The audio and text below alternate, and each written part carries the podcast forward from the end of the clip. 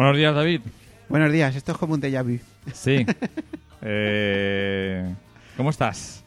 Estoy bien, Luis, estoy bastante ¿Y bien. eso a qué lo, a qué lo achacas? A una actitud frente a la vida. Eh, ¿Ser feliz es una decisión Sí, que hay que tomar y recordar todos los días? sí, es más difícil en febrero, pero funciona. En febrero es más difícil, ¿no? Sí. ¿Más difícil que en enero o...? Pues depende de cómo haya sido el enero. si el enero ha sido duro, es más difícil en febrero. Sí, ¿no? Porque se va acumulando, Se ¿no? va acumulando. Se va acumulando. Sí, no. eh, la gente está cabreada en general, ¿no? Hay mucha gente cabreada. eh, por y a la defensiva. y a la defensiva, pero bueno, Y son- también, sobre todo, ¿no? Eh, nunca mm, echando la culpa a los demás de todo, ¿no? Ya, ese es uno de los males de, de la sociedad. ¿no? Yo creo que esto es lo de siempre, ¿no? Eh, hace muchos años tú me hablabas de que la sociedad americana estaba hipnotizada, ¿no? Autohipnotizada. Autohipnotizada. Pues Pues una aquí- sociedad eh, autohipnotizada a sí misma. Ujú. Pues yo creo que aquí ha pasado lo mismo. Ejé. Hemos tenido un- unos periodos de autohipnosis. Pero nos han, eh, nos han pero nos hipnotizado estamos- mal, ¿no? Nos han hipnotizado mal, nos estamos despertando y entonces estamos cabreados. Porque sentimos que nos han tomado el pelo, ¿no? Sí, Básicamente, ¿no? básicamente. Bueno, Qué disertación filosófica aquí para, sí, empezar un nos ha, nos ha quedado mejor que la primera, ¿no? Porque Sí. nos hay que decir que hemos empezado a grabar y ha empezado a sonar la alarma de un coche. Y hemos empezado otra vez. Sí. Y no sabemos si tendremos que volver a empezar otra vez. Bueno, No lo sabemos. Eh, mm, ¿Qué nos dices, David, del menú de hoy? Pues mira, hoy tenemos un menú. mm, a mí me, me gusta especialmente, porque vamos a hablar de un cantante al que siempre su nombre lo pronunciamos mal, con una mezcla de idiomas. Sí, ¿no? Decimos uno, un Eso es un clásico. ¿no? parte en español, parte en inglés, y resulta que luego el tío francés. Ujú. Ahora mismo no sé a quién te estás refiriendo, pero lo descubriremos Bueno, a lo largo del programa. después. Y luego, bueno, vamos a tenemos un dueto que a mí siempre me ha flipado, de dos, dos grandes de la música. Tenemos una banda sonora que me, no sé, me alucina, me hechiza. Una de me- las más envolventes de la de las más historia del envolventes de la cine. historia. Y, y bueno, pues también tenemos, a- tenemos una sorpresa final con un, un grupo cuyo nombre tiene que ver mucho con nosotros, aunque no los conocemos de nada. No, pero habrá que conocerlos. Ahora que sabemos ese vínculo que existe entre ellos y nosotros, Sí, habrá que conocer a este grupo, ¿no? sí, sí, sí. sí. Que coste que esta la canción es la que más me gusta y creo, no sé si es la única que me gusta, ¿eh? la que vamos a poner Pero eso, aquí. se- eso se- si lo conocemos, ¿se lo diremos o no? No, no, no, no sé, no, pero bueno, mira, le diremos que forma bueno. parte de nuestro cierre, ¿no? Ese, ese, es un grupo indie español, Sí, sí. bueno, catalán, Bueno. Es lo mismo, ¿no, David? no lo sé, no, No digo nada, ¿no? Tú no, no quieres saber nada, ¿no? No quiero saber nada de nada, de esas cosas no me interesan. Eh, bueno, pues como decíamos, tenemos un menú muy, muy chulo, que lo hemos hecho con mucho cariño durante todo este mes. Y ahora pues sabéis que, bueno, ya la, lista completa, que además hoy está completa porque todas las mierdas de David han sido encontradas en Spotify. No me he esforzado, es que enero fue duro. Vamos a ver si he puesto la versión que te gusta o no, o, o es otra. Que Bueno, ya veremos, a ver, a ¿El misterio? Pues la lista de Doble Pletina 11, febrero 2020, ya está abierta en Spotify. Podéis escuchar todas las canciones completas, porque aquí sabéis que escuchamos un cachito, para que podáis escuchar nuestras tonterías, que es lo que realmente os gusta. Claro, vamos, y a nosotros. Vamos. Exacto. Nosotros la- la música es una excusa, una excusa para... eso. Bueno, pues el primer invitado que tenemos hoy se llama Peter eh, Sasted. ¿Este es el que pronunciamos mal? No. No, no, no. Sí, Este, este- este- mal también. Este, no sé ni quién es, o sea... Es una canción del año 69 que se llama Where Do You Go to My Lovely? Donde vas. Eh... Where do you go? Esto no será, yo conozco una famosa. de Where do you go? Ahí de así medio dance de, lo- de los 90. Esto es. eh, Eso te va. Te va mm, a ti y a los oyentes os va a trasladar al París de finales de los 60, por los bulevares de París. Mayo del 68. Más o menos, sí, pero es un compendio de cosas eh, relacionadas con la cultura del momento y anterior y que tiene un, un tono, ya te digo, muy nostálgico y que la canción a mí me hace como trasladarme a esa época y me siento que estoy paseando por el París de, de los años 60. A ver qué te parece. Vale, a ver si me cruzo por ahí a Catherine Deneuve a A Brigitte Bardot. Deneuve, a Brigitte Bardot, también te puedes cruzar a François Hardy, Muy bien. a Jean-Paul Belmondo, Ujú. ¿no? Sí, sí, sí, sí. Incluso a Godard. que- que que.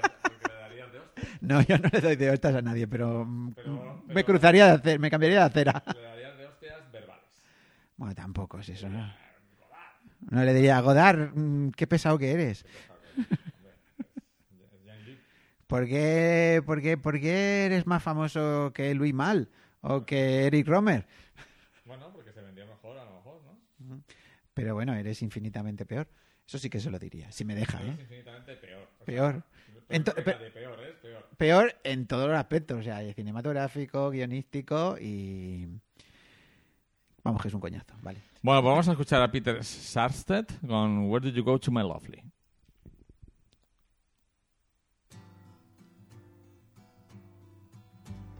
You talk like Marlene Dietrich, and you dance like Zizi Jamais.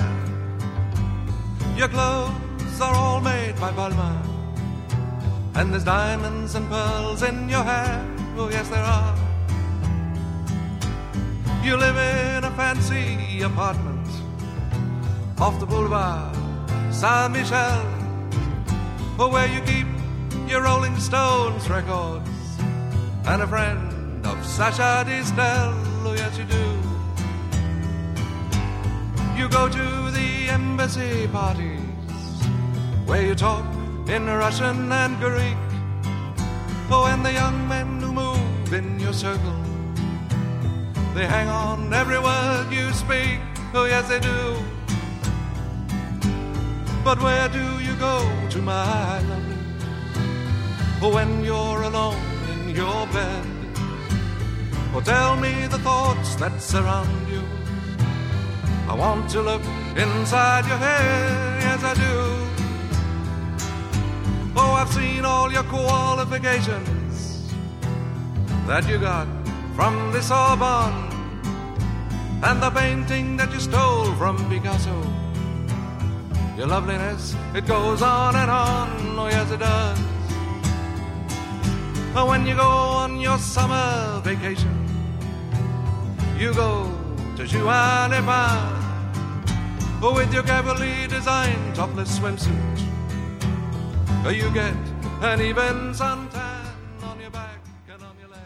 Ay, estaba Bueno. escuchando la letra, Luis, que mm, me vienen a la mente como unas... Y ese acordeón que suena en algunos momentos, ¿no te parece que estás paseando por el barrio latino? Además, es que además la letra va de eso, ¿no? Te, Sí, te sí. has ido al Boulevard San Michel, te has ido a escuchar a, a Sasha, Sasha, Sasha Distel. Sasha Distel y tal. Los discos de los Rolling Stones. Sí. Pero me ha venido un pensamiento, tío, que me deja así un poco cao, ¿no? Sí. Eh, a ver, a mí esto puede parecer como algo muy romántico, ¿no? La, la canción, la letra va de que, pues supongo que es una chica de la que él está enamorado, entonces no sabe qué es lo que hace en sus sueños ni qué es lo que hace con su vida, porque se ve que no la conoce mucho, ¿no? Entonces está imaginando Claro, está qué es a dónde va, a dónde, a dónde va mi, mi querido amor, ¿no? My lovely. Eh, y claro, te puede parecer algo súper romántico o bajo la óptica de hoy en día te puede parecer un acosador. Sí. Mira. Mira, ya tenemos aquí nuestra nuestro, pero ahora no vamos a parar. Vamos a dejar de fondo. Lo vamos a dejar de fondo, ¿No? sí. Es un. Esto es una alarma de algún coche, ¿no? Sí, parece que sí, ¿no? Alguien lo está intentando robar. Y no está siendo David, que está a mi lado. Eres un experto ladrón de coches. Podría, podría ser Peter Saste también, si le vieras la pinta, es un hombre con un gran mostacho. Ajá. Y no lo conocías, ¿no? No, ni idea. Ni idea de él, es ¿no? americano, ¿no? Eh, me has pillado. No lo sé. pues- No sé, el, el nombre parece así como... Casi nórdico, ¿no? Casi nórdico, ¿no? Pero la forma de cantar y tal y... No sé, me, me ha parecido americano, pero no sé, a lo mejor me equivoco, ¿eh? Es posible. Bueno, ya lo, ya lo investigaremos. Eh, yo solo conozco de esta canción que me flipa y por eso la he traído. Es una canción del año 69. Es nuestra, primer, nuestra primera parte del menú, que sabéis que siempre lo centramos en los años 60. Eh, recordad que podéis escuchar en Spotify esta lista completa de Doble Petina 11 de febrero 2020 y que si queréis contactar con nosotros pues podéis hacerlo a imajoven.com. ¿Vale? Eh, David, ¿cuál es la canción que nos quieres presentar ahora? Pues mira, yo... Vamos a los 70, vamos al 76 Sí, sí. y vamos a, a empezar con la canción que da título a lo que fue el séptimo disco de Al Stewart, un cantautor mm, nacido en Escocia, pero criado en Dorset. En, Nacido en Escocia. nacido en Escocia, Ah. sí. Pero vamos, es inglés, ¿no? O sea, su madre se lo llevó a Dorset. Su padre creo que era, era escocés, era militar y tal. Pero vamos, en el momento que nació parece ser que se... el- no, el padre murió. En Nuestra vida hubiera sido diferente si nuestros padres fue- hubieran sido militares, David. ¿Seríamos personas diferentes? Pues es probable. Sí, ¿no? Seguramente hubiéramos vivido en, sit- en más sitios, Sí, ¿no? Hubiéramos tenido una educación diferente. sí. uh, no Seríamos personas más de provecho, seguramente, ¿no? Hombre, tampoco somos tan de desprovecho, ¿no? Hombre, tú sí eres de provecho, pero yo siempre he sido un poco un bala perdida, ¿no? Culo mal asiento, ¿no? Hombre, a mí, a mí eso es lo que me gusta de ti, Luis. Sí, ¿no? Sí, yo, Es lo que me hace un poquito interesante, ¿no? a mí me gusta perderme. El año del gato. ¿m? 1976. eh, ¿El, el año 76 era el año del gato? El calendario- 75, pero vamos a ver, el gato, fíjate, esto te lo tengo que contar. ¿no? Es- es- A ver, es- yo es que no, no- nunca he el muy bien. gato no está en el horóscopo chino. Eso es lo que yo me, me temía. Sí, no, en el, Porque en el- está el perro, ¿no? en la rata, que soy yo. Ah, ¿Tú eres la rata? Sí, yo soy la Los rata. dos somos la rata, entonces. Sí, ¿o claro, no? somos la rata, sí. sí. Porque coincide con los años nuestros. Claro, no, pero bueno, claro, sí, porque tú naciste mm, 10 años después que yo, ¿me Por eso te digo, por De- eso- Antes que yo, perdona. Pero los dos somos rata porque coincidió, ¿no? Cada Sí, 10 sí, años claro, cambia, ¿no? claro. O sea, el, eh, el no mío- sé si son cada 10 o cada 20, vamos, pero...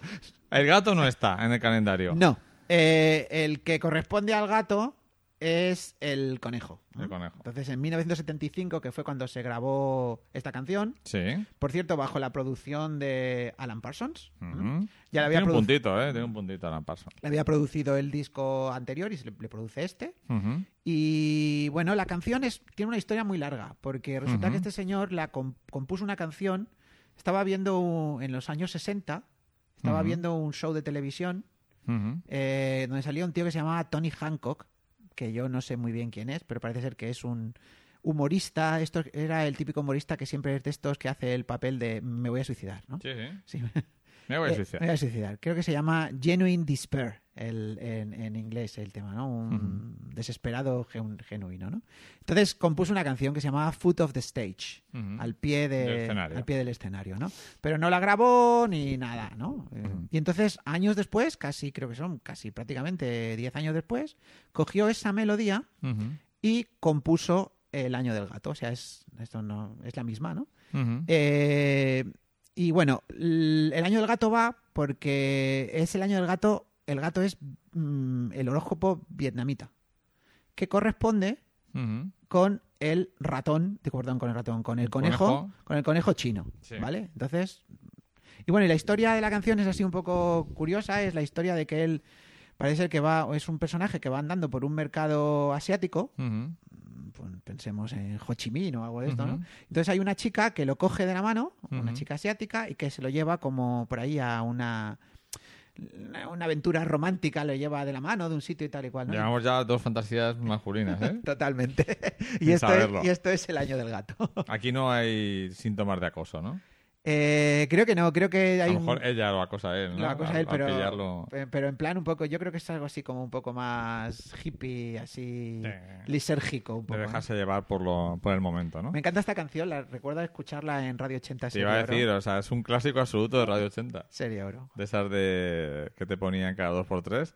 Y que es una canción, yo creo que, aunque hemos escuchado muchas veces, siempre apetece volver a Y no ella, es el mayor éxito de, de Al Stewart, ¿sabes? Aunque a mí es la que más me gusta. Pero Mm. al, un par de años después, mm, Alan Parsons le produjo otro disco que se llama Time Passages, que seguro que te, te suenas, ¿no? Sí, sí. Y esa fue la que vendió más y la que fue más famosa, ¿no? Pero yo creo que a la estela de esta. Año 76, David. Tú no habías nacido. Eh, Te faltaba mucho. No era ni un proyecto, vamos. No. Mis padres ni se habían conocido. Sí. ¿sabes? Bueno, pero...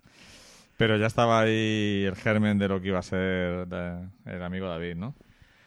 O sea, Eh, no sé. Tú eres más ochentero, sí. Yo soy más tu ochentero. es más ochentera. No, sí, pero, pero claro, yo nací a finales de los 80. Claro.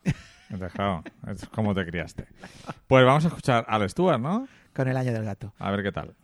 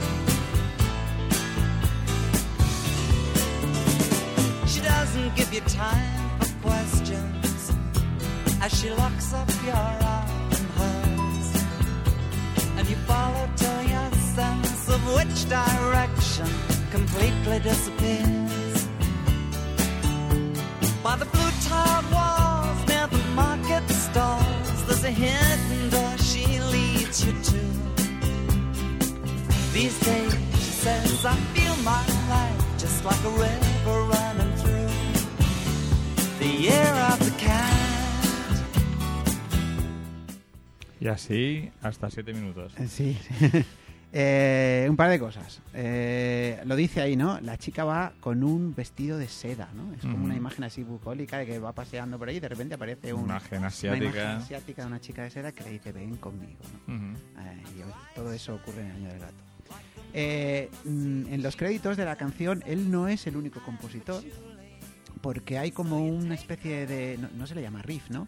Sino como un arpegio del, del, del piano. El riff en la guitarra, ¿no? Esto Sí, es- riff de guitarra.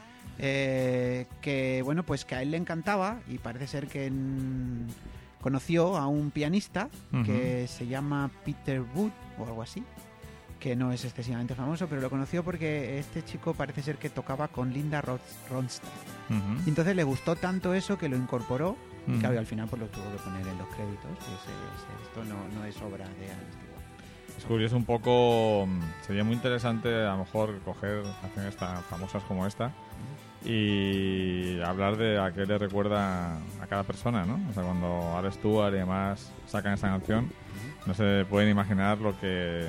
lo que esta canción o muchas otras, lo que le puede evocar a cada persona que, que la escucha, ¿no? Para mí es tardes de deberes. Eh, estaba haciendo deberes en, en casa y escuchando, eh, pues eso, eh, Radio 80 y que te pusieran esta canción. Y a mí me retrotrae a eso totalmente. Yo recuerdo también, a ver, a mí me recuerdo como el fondo, ¿no? O sea, siempre que, mm, no sé, estaba, a lo mejor estaba, es- yo escuchaba mucho los 40 principales, ¿no? Entonces, pero a veces, pues, digo, qué harto estoy de la misma música que siempre ponían, ¿no? Porque claro, ahora lo recordamos como que qué guay eran los, los 40, ¿no? Pero, vamos, repetían siempre lo mismo, ¿no? Entonces, de cambiar a, a cualquier otra emisora... Mover el dial. Mover el dial, y entonces a- casi siempre la Radio 80 estaba ahí al lado, ¿no? Y A la izquierda. A la izquierda, sí, a la izquierda siempre. El- Aquí a la izquierda. Aquí a la izquierda, en- en el 90 y canal. 91. Eso, sí. Y, De la FM. De la FM. Y entonces, nada, pues casi siempre sonaba esta canción, ¿no? De pillar la mitad y tal, y yo dedicarme a hacer otras cosas en casa, ¿no? A veces eran deberes, a veces eran, yo qué sé, ordenar mi habitación, hacer la cama, que mi madre me echaba la bronca, o cosas así, ¿no? Y sonaba... ¿Sigues escuchando alguna emisora de radio o no? Pues la verdad Así es que, que... tengas puesta. No, no mucho, Luis. De vez en cuando escucho algo, escucho las noticias. Ahora me he vuelto mayor y escucho las noticias. Por favor, escucha noticias. ¿Por qué escucha las noticias? Es todo manipulación. Ya, ya, de un lado y de otro, ¿no? Pero Claro. bueno, me gusta, me gusta enterarme un poco de lo que pasa, ¿no? Pero bueno, lo que sí que tengo es, yo tengo mi MP3, que es que el que llevo casi siempre conmigo cuando voy a, voy por la calle o voy en el autobús o voy a cualquier sitio. Entonces ahí siempre está sonando música mía, ¿no? Pero ¿no te, ¿no te gusta que la elijan otros? O sea, el no saber qué va a sonar. Mm, sí, eso me gusta. Lo que pasa es que... Hay una que es Onda Malibu, ¿puede ser? Que pone no. música así Sí. de los 80 y 90. Lo que pasa es que, mira, yo antes pasé una época en que escuchaba mucho Kiss FM o Onda Melodía, pero es que siempre repiten las mismas canciones. Entonces ahora... Siempre las repiten durante tres o cuatro meses. Además, Ya. no sé si te lo conté, creo que ya lo he contado, Sí. que son empresas holandesas Ajá. que son las que mandan los packs para cada mes. Y eso es lo que se repite porque se supone que son consultoras que conocen lo que el tipo de canción que todo el mundo va a recordar. Vale, yo es que soy muy raro, ¿no? No, a mí me apetece escuchar. A mí me gustaría una emisora que fuera de canciones populares, o sea, canciones antiguas, pero que no fueran tan las típicas, ¿no? A mí me gustaría una emisora que se llamara Doble Pletina Hombre. y que nos pusiera esta música. Bueno, aquí ponemos un poco de todo. Ponemos cosas que, eh, que estas emisoras repiten también hasta la saciedad y cosas menos escuchadas. Sí, ¿no? pero estas que repetimos no las dejamos enteras y además contamos historias. Claro, Que eso, eso también Ah, eso, eso un me, valor gusta- añadido, me ¿no? gustaba porque ahora en estas en estas emisoras y tal igual es que no cuentan historias sobre las canciones, ¿no? No. Entonces a mí me, me gusta que me, que me cuenten pues el rollo de qué va el año del gato, ¿no? Sí, de qué va la canción, quién la compuso, eh, cuál es el tema, a qué te evoca a ti, ¿no? Yo creo que eso es un valor añadido que si no, pues simplemente te pones Spotify y ya está, ¿no? Pues eso. Bueno, pues ahora nos toca el momento ABBA. Vale, hemos vuelto a ABBA. Que Eh, ABBA sabes que va a continuar hasta que este programa deje de hacerse. Seguimos Pues- sin saber qué es lo que pasa con ellos, ¿no? No hay nada nuevo, ¿no? No hay nada nuevo que yo Bueno, sepa. ¿no? Cada mes te pregunto lo mismo y todos los meses me dices lo mismo. Yo de vez en cuando me meto en internet y ha- hago una búsqueda exhaustiva y estamos... Hay otro grupo que del que, al que solemos remitirnos que sí que hay cosas nuevas, David. Y, y te vamos a intentar liar en ellas. Ya estuve mirando. Sí, ¿no? Pero me vas a liar a uno, no, no a los tres no. Pero No adelantemos acontecimientos que los oyentes, si hay alguno, no sabe de qué estamos hablando. ¿Saben, Eh, saben algo de lo que estamos hablando? A veces, a, A veces. veces. ABBA, ABBA, eh, canción del año 75. ¿qué nos vas a traer hoy? I'll be waiting for you. Uh, qué bonita, qué bonita, qué bonita. Esta canción es forma parte de las canciones de ABBA de No te pongas en febrero si estás jodido. Menos mal que no lo estoy. A mí hay canciones de ABBA que me parecen maravillosas, pero que tengo que hacer un, un ejercicio de, de que no conecten realmente conmigo, porque si no, eh, me pongo a llorar. Oye, por cierto, hay una cosa que no hemos dicho.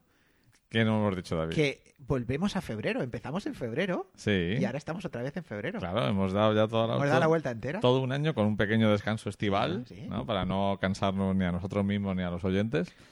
Pero sí, hemos... Pues, pues hemos aguantado, ¿eh? Ya. No, eh, eh, hay gente que siempre nos dice que, que, eh, si hay una cosa que valoran de nosotros es que somos, como se diría en, en Andalucía, muy seguidos. Muy seguido. Me encanta esa expresión. Hay que niño más seguido, ¿entiendes? ¿No? Insistente. Constante. ¿no? Constante, sí, ¿no? I've been waiting for you. Mira. Eh, ¿Esta canción en qué, qué suena? ¿En, en la segunda de Creo que, película? es, creo que es en la segunda. Es que la, la segunda tiene una selección de canciones muy interesante, ¿eh? Eh, yo ya sabes que ya- ya- ya me van a caer por todos lados, ¿no? Pero a mí me encantó la segunda película. Yo, bueno, te lo conté. De eso te ¿no? gusta más que la primera, ¿no? Casi. De hecho, me gusta más que la primera, lo digo así, ¿no? O sea, eh, te, te conté eso, bueno, creo que lo he contado ya, ¿no? La, Mm. la señora a mi lado, ¿no? Que, yo, que me dijo que yo tenía que haber pagado doble porque estuve emocionado durante toda la película cantando. Hombre, yo creo que he salido pocas veces más feliz del cine últimamente que en las dos películas de ABBA. Pero no por sus cualidades cinematográficas, que no son brutales, pero sino por lo feliz que me han hecho esas películas. Vamos, total. O sea, de hecho, son películas... Creo que ambas las he visto un par de veces. Yo no, yo, yo solo una vez, pero cuando hagan una reposición me, me pienso ir a verla, si la hacen. Porque en la tele, en la tele la ponen de vez en Hombre, cuando. sí, pero estaría bien un, un- un programa doble, ¿no? ¿Un programa doble, un las dos? Yo vamos, voy de cabeza. Pues vamos, estoy contigo ya. Es, yo creo que es mucho mejor que un Valium o que el litio, cualquier cosa, para levantar la moral, ¿no? Yo creo que sí, Luis. Aunque, ya te digo, ABBA tiene las canciones súper alegres y luego tiene estas que, como te pillen un mal día, te pueden, te pueden joder el día, ¿no? O por lo menos te, te pueden dejar un poquito ahí tocadito emocionalmente. Yo creo que ellos son, mira, son como, eh, ¿cómo se dice? Booster, es que no me sale ahora en, en castellano. Porque tú eres un tipo bilingüe ya y... Potenciadores, po- son grandes potenciadores de emociones. No, no, y, y yo creo que pocos grupos consiguen eso, ¿eh? Mm. Como al nivel de que lo hacen ellos. Por eso los tenemos aquí, hombre. Ah, puede haber grupos que, que hagan canciones que te flipen, pero a mí, por ejemplo, en España, vas a flipar, no tiene nada que ver con ABBA, pero un tipo que me produce también eso de potenciador de emociones es Sabina. Ah, hombre, claro. De hecho, yo Sabina lo escucho con- muy dosificado, porque me, me pega, me pega fuerte, ¿eh? A mí Sabina me hace llorar mucho. Tengo la buena o mala suerte de en el USB de mi coche tengo la discografía entera de Sabina. Entonces, cuando voy a hacer un largo viaje y tal igual, y ya me canso de escuchar todo lo que tengo por ahí, al final termino en Sabina, termino poniéndome alguna de las canciones y terminó llorando. O sea, digo, hay, hay varias Eh, canciones. Yo creo que en Sabina. Hay una mezcla del contenido de sus canciones y aquello, lo que hablábamos antes, a lo que te remite. Hombre, claro, son la banda sonora de nuestra vida. Curiosamente, y además, escuchamos a Sabina con 13 o 14 años sin ninguna experiencia de la vida, Yo con tres o cuatro. pero nos imaginábamos esas situaciones. ¿Cómo serían cuando nosotros fuéramos adultos? ¿eh? A ver, yo creo que. Eh, eh, es, a ver, no tiene una gran calidad vocal. Ya sabemos que la música muchas veces no es de él, pero el tío es, es, es un poeta, ¿no? Y, por ejemplo, nuestra amiga Flavia nos podrá contar que ella, creo recordar que el primer concierto que fue, casi siendo una niña, fue a a uno de Sabina, ella sola. O sea, que la llevaban los padres, se quedó allí y sí, y imagínate, o sea, que es un, un músico que ha conectado con muchas generaciones y cuando éramos muy, muy jóvenes, con experiencias que él contaba que nosotros todavía no habíamos vivido. Eh, es bueno, simplemente podemos decir eso, ¿no? Yo me acuerdo cuando empezó y tal, mi, mi padre, por ejemplo, siempre ha sido un, un fan de Serrat y a Sabina no lo tragaba mucho, ¿no? Luego empezó a gustarle Sabina bastante, pero yo ahora cuando lo veo en perspectiva, veo la, con- he conocido a los dos, pues yo no sé con... o sea, al principio, claro, siempre... Pasa que yo creo que es más difícil entrar en Sabina. Quizás al más difícil al principio, pero yo creo que está al nivel de Serrat o por encima de Serrat, ¿eh? Podemos Por cierto, hay que mandarle un saludo a Joaquín Sabina, A ver si que el otro día bien. casi se nos mata. Casi se nos mata. Más fue curioso porque eh, eran dos conciertos y en el primero alguien del equipo de deportes de la COPE había ido al concierto y dijo, "Ah, están en una forma increíble los dos. Y, tío, eres un gafe. Al día Y siguiente al día se cayó, ¿no? se cayó, ¿no? Sí. Y bueno, salió ahí pidiendo perdón al público, tío, es que me tengo que ir al hospital. Es que está mayor ya, ¿eh? O ya, sea, no, pero bueno. No está eh, para ser una estrella del rock. ¿me No, lo que pasa pues eso, que los escenarios al final son, son trampas mortales. Eh, Brett Anderson de Suez casi se nos mata en venidor. O sea que son trampas... Vamos, a- vamos a escuchar a ABBA. Venga, I've been waiting for you.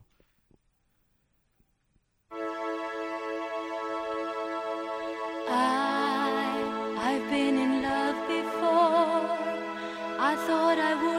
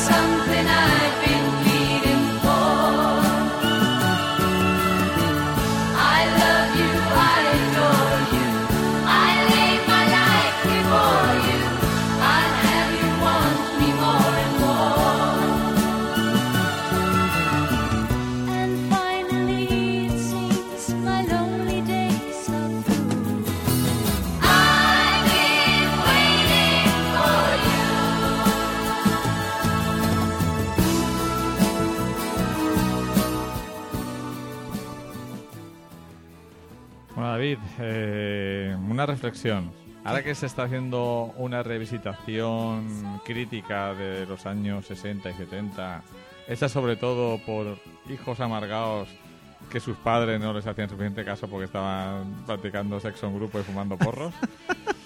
una época donde la gente eh, compraba en masa canciones como esta, tan mala no tenía que ser. Bueno, ¿Cómo lo ves tú? pues bueno, y ya sabes que yo soy de soy de los 80, soy de los 70, soy de los 60, soy de los 50 y soy de los 40. Pero y- ya no eres de los 90. Pero no, de los 90 soy menos, de los 2000 poco y de los 2010 no soy. Exacto. Entonces, eh, hay una cosa curiosa, ¿no? Eh, yo no sé cómo fue esa época porque no la viví tampoco, pero ahora parece que una época horrible donde todo, donde había mucho abuso de poder y tal. Era, em, según eso sería una sociedad como esquizofrénica, ¿no? Porque actuaba como hijos de puta todos, pero luego en su casa se ponían canciones bonitas. ¿Cómo A lo ver, ves, yo, David? cre- yo creo, Te Luis. estoy poniendo el dedo en la llaga, ¿eh? Te, estoy- te estoy haciendo que, suel- que sueltes la lengua. A ver, yo creo que. Vamos a ver. Que los tiempos han cambiado mucho. Entonces, Una cosa es la visión que de una época da el cine o da la... No solo el, el cine es lo que más manda. Sí, ¿no? pero la cultura popular. La cultura popular y otra cosa es lo que, lo que fue en realidad, ¿no? Yo creo que eh, al no tener internet, al estar los medios de comunicación mucho menos presentes en la sociedad, había muchos años 70 distintos. No estaba todo tan unificado como lo tenemos hoy en día. Entonces, claro, hay muchos, hay- es- es- tiene muchas más aristas lo que puedas estudiar de allí, porque hay gente en muchos ambientes distintos haciendo cosas distintas. Entonces, claro, eh, evidentemente, a lo mejor si nos centramos en lo que era eh, el poder, pues sí que era manipulador y tal y Ujú. cual, pero luego después ese poder no tenía tan, tanto poder de control de, Ujú. de- de todo el mundo. Entonces ocurrían cosas ¿m? Ujú. por ahí. Por ejemplo, pero vamos a ver, yo qué sé, sí, el rock psicodélico, ¿no? Pink. Floyd, tal y cual, a lo mejor, pero también estaba ABBA y estaba a la vez, ¿no? Entonces, eran dos cosas. A lo mejor los críticos musicales en ABBA nunca se han centrado y se centran en lo jodidos que estaban con el mundo Led. Zeppelin, Pink Floyd y compañía. ¿Entiendes? Entonces, a lo mejor esa es la idea que nos queda, que nos transmiten de lo que son los 70, Ujú. Pero también estaban. No, pero lo que estás comentando es curioso porque puede ser un poco contradictorio con otra idea, que es la idea de que en esa época existía una cultura de masas que hoy no existe. Me refiero que en aquella época había fenómenos de masas televisivos, cinematográficos, musicales que todo el mundo consumía. Entre paréntesis. Ya, y ahora pero- parece que es todo, que está todo como más fragmentado, atomizado. Eh, tú escuchas una música y hay otra- mucha gente que no sabe ni que existe. Y al revés. Ya, pero Luis, pero... no, eso es simplemente Sí, sí, no, hacer sí, abogado claro. del diablo, Sí, ¿no? Pero lo que ocur- yo creo que vamos a ver, o sea, el tema es que era todo como menos... A ver, la música y el cine en aquellos momentos eran menos importantes de lo que son hoy en día. Es decir, vamos, para mí. Yo creo que la gente luchaba por sobrevivir, por llegar a fin de mes, por...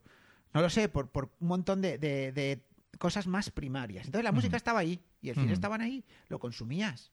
Pero no es como ahora, eh, Luis. Sí, no, que quizá, Ahora quizá se consumía más, a lo mejor, el cine me refiero, Sí. pero se le daba menos importancia Claro, a, lo que eso, no, era, a lo que eso significaba. Era pues ver una peli, ¿no? Claro, tú veías una peli o escuchabas una canción de ABBA y no te planteabas si era bueno o si era malo. O a, o a qué, o a qué estilo pertenecía o qué implicaba esa letra. Simplemente Claro, la consumías de una manera más primaria. Mis primaria. Éramos, estábamos menos... mm, yo creo que estábamos menos, menos mediatizados. Éramos más humanos en la palabra, en el sentido amplio de humano. Donde al humano le gusta la música. Pero tú, por ejemplo, piensas hoy en día, es que está todo como muy. Tienes que. Está todo. Pues te ha dicho automati- auto- atomizado. Atomizado. Ahora, me gusta la música, pero ¿qué música te gusta? ¿Qué cine te gusta? ¿Qué deporte practicas? ¿Qué no sé cuánto? Estás como. Pum. Sí, sí, todo más Estructurando. y hablando prácticamente como, como si fueras Como si fueras un crítico. o sí, un crítico o una máquina de hacer eh, esquemas, ¿no? O hacer eh, clasificaciones. ¿no? Eso. Entonces yo, yo estoy completamente seguro que, por ejemplo, pues a mi padre mm, pues no entraba en el rollo Led Zeppelin. Ujú. hablar con él, hablar de él, porque es una persona que conozco que estuvo ahí en los 70, Ujú. ¿no? Eh, pero estoy completamente seguro que a lo mejor no sabía quién era ABBA. Pero sonaba chiquitita y le gustaba. Punto. Ya está, no hay más. Y no iba más allá. Sí, sí. Se acabó. Y al final es una forma más auténtica casi de disfrutar de las cosas. Es otra forma de vida. Lo que pasa es que hoy en día, con, con la tecnología que nos, nos rodea y con cómo está el mundo hoy en día, pues es casi imposible pretender vivir de esa forma. Es imposible. Puedes intentarlo, pero no conseguirlo, ¿no? Claro. ese es el tema. David, nos traes una canción desconocida de un Sí, grupo que yo no tengo ni idea de su existencia hasta que me enviaste tus Pues te, propuestas. vas, te voy a contar cositas. Se llama New Romance. Sí, es un grupo que solo tiene esta canción. Bien, ¿para qué más? ¿Para qué más? Eh, es un dúo. Él se llama Julian y Año llama... 87. año 1987. Eh, viene de Alemania. esto. Son muy ochenteros los dos, Sí. ¿eh? Un aspecto muy ochentero. Él se llama Julian y ella se llama Roxanne. Ambos, por separado, Sí. tienen singles de Eurodisco. Eh, una Sí, curiosidad. porque canción desconocida en realidad es Eurodisco siempre. Eh, bueno, Casi siempre. casi siempre. Bueno, a veces es Italo Disco. Italo disco. Bueno, eh, es curiosísimo. Bueno, el que está de- los que están debajo de esta canción ya son, son un matrimonio eh, in- eh, alemán que él se llama Thomas Hendrick y ella Karin, Karen Van, Karen Hartman. Ujú. Esos dos nombres los que he dicho son... Todavía no has sacado las notas que traías. No, Estás no, haciendo no, todo me- de me memoria. sé, me la sé, me la sé, aquí lo tengo todo. Me lo está estudiando, ¿eh? Llevo toda la noche sin dormir. Tienes pinta de no haber dormido. Pero pensaba que era- por otra cosa. Uy, porque vamos. Vengo de Pilates, ¿eh? Por Sí, sí. cierto. que, bueno, nada. eh, pero él, él se llama Dieter Lutsten Ujú. y ella Karin, Karen Van Harden, ¿no? Que ya los, ya los trajimos estos dos compositores en una canción hace unos cuantos programas que se llamaba Help Me Through the Summer. No sé Sí, si te acuerdas me de esa, acuerdo, ¿no? me acuerdo. Bueno, pues ellos son también compositores de esta canción. Bueno, eh, y cogieron esto. Ellos componen, son bastante prolíficos, fueron bastante prolíficos. También eh, compusieron a Bad Boys Blue, a Silent Circle, etcétera. Curiosidades. Este Julian, en Mm. realidad, se llama Miguel Nourelle. Y me ha costado investigar, pero yo diría que es gallego. Sé Sí, que es ¿no? español, Sí, sí. pero no sé, con ese nombre creo que es gallego. Eh, sacó un par de discos, El cantante, dices. el cantante sí. ¿no? Eh, ella es austriaca. Y bueno, pues esta, esta canción a mí me parece, me, me pone de buen humor, me, me activa. No hace mucho que la conocí y bueno, pues se llama You're My First Love, Head Over Heels. Eh, tú, eres, tú eres mi primer amor y. Head Over Heels es una expresión inglesa que significa algo así como totalmente, terriblemente, ¿no? Eh, de los pies a la cabeza. Eh, head Irremediablemente. Irremediablemente, ¿no? O sea, cabeza, cabeza sobre. Cabezas, cabeza sobre talones. Sobre es, talones. es lo que se dice en inglés, ¿no? Pero vamos, significa eso. Y bueno, pues me gusta mucho. Ya sé que a ti no, pero bueno, aquí, No, no, aquí la traigo. no, está bien, es curiosa, es curiosa, es un poco maquineta así. Y es un dueto. ¿vale? Como que duetos de Italo Disco tampoco hay tantos, Sí, sí. O sea, es música un poco así como poco compacta, ¿no? Ah. Pero está bien, está bien, está guay. Bueno, pues para eso. Vamos a escucharla. Vamos a escucharla.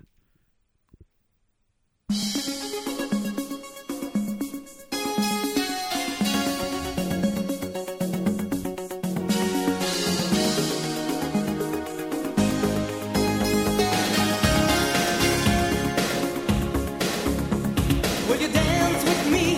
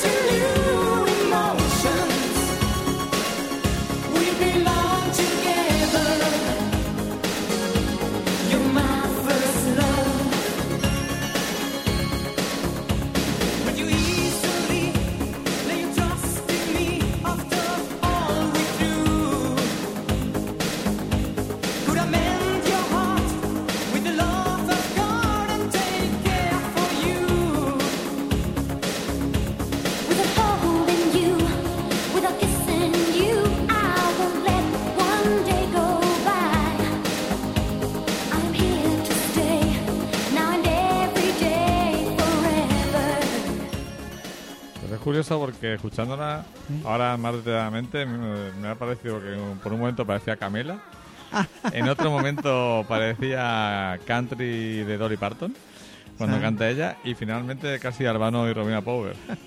Un poco de todo, Es ¿eh? una mezcla, ¿no? Es un gallego, una austriaca, eh, producidos por unos alemanes y cantando en inglés. ¿Qué está haciendo este gallego ahora mismo? O sea, No tengo ni idea. Ella siempre la, la confundo porque ella se llama Roxanne, es su nombre artístico, pero su mayor éxito fue una de una canción que se llama eh, que la traeré algún día. Se llama Charlene. Ni idea, David. Y entonces es, es, es una canción que a mí me gusta mucho. porque- El experto en música rara Mala. europea mala es David. Y entonces la confundo, porque ella se llama Roxanne, pero siempre para mí es Charlene, porque es, es la canción de, que, que la hizo famosa un par de años antes que esta. Bueno, pues ahora tenemos eh, un grande, grandísimo. Hombre, oye, que, que el Thomas Hendrick este era un grande, ¿eh? Por cierto, qué raro que esté esto en, en Spotify, ¿eh? Sí, no sé. Pero Spotify es... siempre un misterio. Nunca sabes qué, qué va a estar y no va a estar. No, no, nunca he sabido muy bien los criterios, aparte de tema de derechos. Bueno, yo creo que esta canción fue bastante famosa en, en, en Alemania. Pasa que aquí en España, pues no llegó. No, pero eh, tú sabes que la música... Alemania es un mercado diferente al resto de Europa. Va a su bola siempre. Tiene ese punto semi-hortera alemán que no llega a ser el hortera-hortera de otros países europeos. Pero tipo los italianos o los belgas, pero tiene ese puntito. Y luego tiene un punto últimamente con el rollo de Ramstein y compañía, tiene un punto así como muy, muy outsider, muy Hombre, eso siempre lo han tenido también. También lo tienen, ¿no? Es un país muy grande con una gran variedad de, de gente. Bueno, ¿no? ¿quién es el grande? El grande es nada más y nada menos que eh, Neil Diamond. Este es el que tenemos ahí, Billy Joel, Neil Diamond, ¿no? Sí, eh, que aparte he descubierto que eh, mm, Billy Joel Sí. es un, digamos que es un, no, no un DJ, sino un crooner residente del Madison Square Garden. Porque mm, todos los meses hay un concierto de Billy Joel en el Madison. Pues habrá que ir a uno, ¿no? Eh, sí, nosotros, eh, yo estoy, eh, estoy planteándome cruzar el Atlántico, el Para ir a ver a. Billy Joel. Eh, no precisamente, no es, no es el principal objetivo, pero como la idea es estar por la costa este, eh, si lo pillamos, ¿por qué no? Claro. Las entradas son carísimas, como es lógico, pero bueno, el ver a Billy Joel en directo puede ser algo espectacular. Pero hoy no traemos a Billy Joel, Hoy hoy traemos a... Neil Diamond, con una canción que no es suya, que han, can- mm, cantado muchísimos, que prácticamente de los años 30-40, es un clásico de la música folk americana, Ajá. que es Mr. Bojangles, que seguro que si ahora cuando la escuches tanto los oyentes como tú vas a reconocerla, Ajá. y que es una canción que a mí me gusta especialmente, porque está mm, en esta versión muy adaptada a la forma de cantar, eh, casi un poco así como laxa de Neil Diamond, que parece como que, que como que no quiere ni cantar, ¿no? Pero que va sacando diferentes tonalidades a la voz y subiendo el, el tono. Y a mí me parece una versión estupenda de, de este clásico de la música folk americana. Ajá. A ver qué te parece, David. Pues estoy a ver que a ver que estoy aquí con intriga a escucharla porque Vamos no me suena de nada.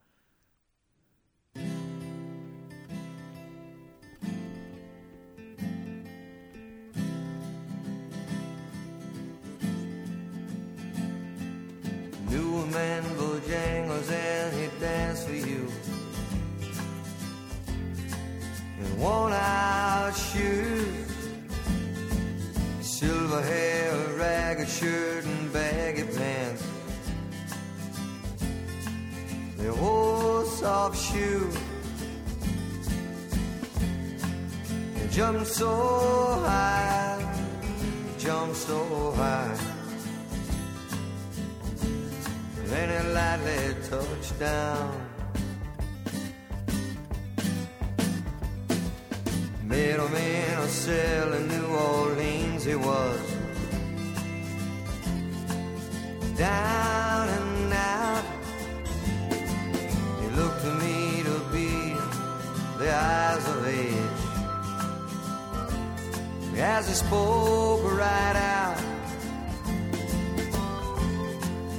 Talked of life, talked of life. He laughed, slapped his leg a step.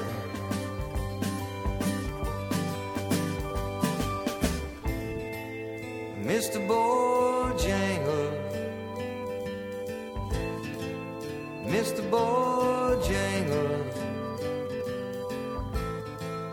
Mr. Bojangles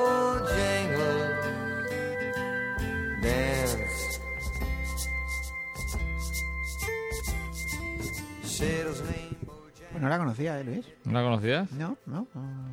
Pues Tengo, la- suena- tengo lagunas. Suena en varias, en varias series y películas de televisión.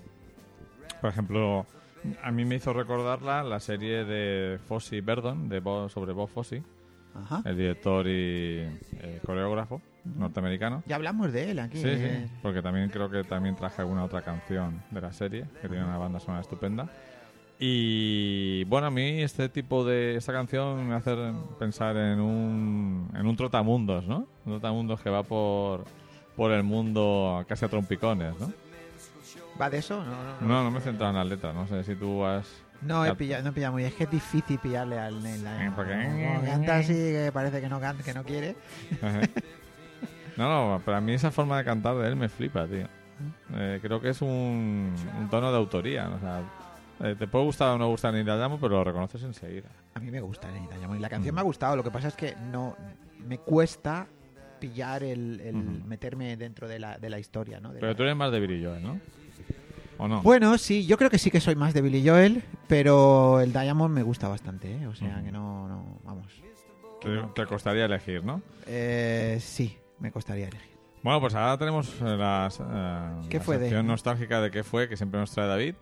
Y a mí esta me interesa especialmente porque tenía, bueno, casi la sensación de que era un One Hit Man, ¿no? Un hombre... One Hit Wonder. One Hit. Wonder de una sola canción, que es famosísima. La canción favorita de una de mis primas, por cierto. Ajá. eh, la más famosa de este autor. Pero luego he recordado una que sí que la, sí que la conocía, que es Sahara Nights. Ajá. Sahara Night. Night. La. Eh, pero todas las demás, ni idea. No sabía que este hombre había hecho más cosas. Y si quieres nos comentas algo de F.R. David, ¿no? Claro, siempre, siempre decimos FR David. FR ¿Y David. por qué no le llamamos FR David? o, sea, o sea, que esto es el... Este que- claro. FR David, porque FR, eh, la gente no nos sabíamos las letras en inglés, pero sí que sabemos que David era David, o sea que somos así, ¿no? pero encima es francés. Eh, es francés, ¿Sabemos de dónde o no? pero nacido en Túnez. En Túnez. En Mensel Bugui... O algo así. Es una ciudad que está a unos 60 kilómetros al norte de, de Túnez, de la capital de Túnez. Y nació allí. Eh, y bueno, pues este es un señor muy peculiar. ¿no? Ahí me. Bueno, primero deciros que es que llevo ya, pues casi desde el principio.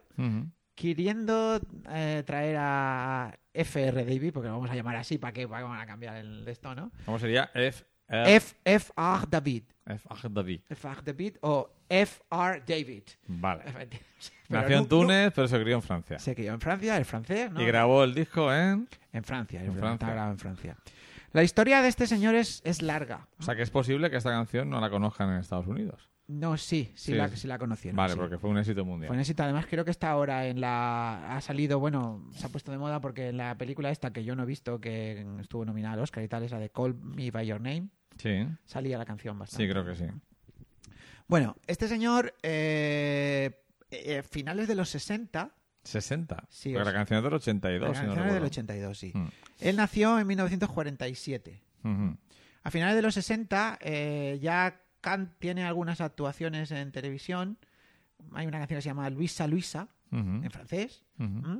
Eh, en blanco y negro y tal. No, casi no parece él, ¿no? Y bueno, pero no, no goza de mucho éxito. Después entra a formar parte de un grupo que se llama Le Trèfle, eh, con el que tampoco tiene mucho éxito. Y bueno, luego pues pasa a ser un poco músico de estudio, ¿no? Es curioso porque él toca la guitarra y pone algunos coros en el disco Earth de Vangelis Ujú. ¿m? de 1973. Sí. Incluso tocó la guitarra también antes en Aphrodite's Child. Ujú. Ahí es donde conoce a un... O sea, un trotamundos, un Un Mr. Bojangles. Sí, totalmente. Conoce a un productor que se llama Frederick Leib- Leibovich, que es el que luego le produciría Wars, eh, una canción que fue grabada en 1981. Ujú. Tiene un sonido muy peculiar para ser de 1981, ¿no? Sobre todo, y cómo comienza, ¿eh? Como que El sí. comienzo que ya empieza con, can- con, con letra, vamos, con, con lyrics. Y bueno, pues nada, él luego después está en otro grupo que se llama Le Variation, Ujú. no da- y al final se va a Estados Unidos. En Estados Unidos eh, incluso graba, es músico de estudio y tal y cual, graba con Toto. Ujú. Bueno, antes se me ha olvidado. Antes, eh, a, a principios de los... ¿Con Toto o con Toto?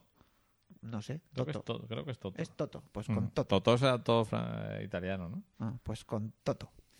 Eh, compone la banda sonora de una película de Robert Bresson, que es del 72, 73, así que se llama Cuatro noches de un soñador o algo así. ¿Te suena esa, esa- No. Además que es Robert una- Bresson es una laguna total en, de- en mi yo no la tengo como laguna. Porque he visto alguna, pero mejor me gustaría estar como estás tú. ¿Sabes? O sea, Yo soy más feliz sin conocer eh, el cine de Bresson, ¿no? me acuerdo de aquello de Pickpocket, has oído hablar de Pickpocket, ¿no? Sí. Bueno, la vi, Pickpocket creo que la he visto, sí. pero no, pero bueno, pero fatal. O sea, esta de las cuatro noches de un soñador creo que es como una versión previa de Los amantes del Podnef. Ah, Está basada en una en una novela de de Dostoyevsky que se llama Las noches blancas o algo así. Bueno, el caso es que él está allí y tal y al final deciden volver a decide volver a Francia y a finales del 81 se publica este single. Es muy curioso, vamos a ver. Yo creo que esta es la típica historia. Es, es un tipo que ha compuesto mucha música, al final compone esta canción, se la produce el Leibovich este. La, las mm, letras, eh, o sea, las li- la letra en inglés Mm. Está compuesta por. No, no son de él, son de uno que se llama Martin Cooper Smith y otro que se llama Luis Yaguda, que son dos franceses, ingleses, tal. Y bueno, la música es de él. Y bueno, yo creo que muere de éxito él. O sea, es tan grande el éxito que tiene esta canción que todo lo que hizo después, pues ha pasado desapercibido. Ese es el problema, porque casi siempre que ha sacado un nuevo disco.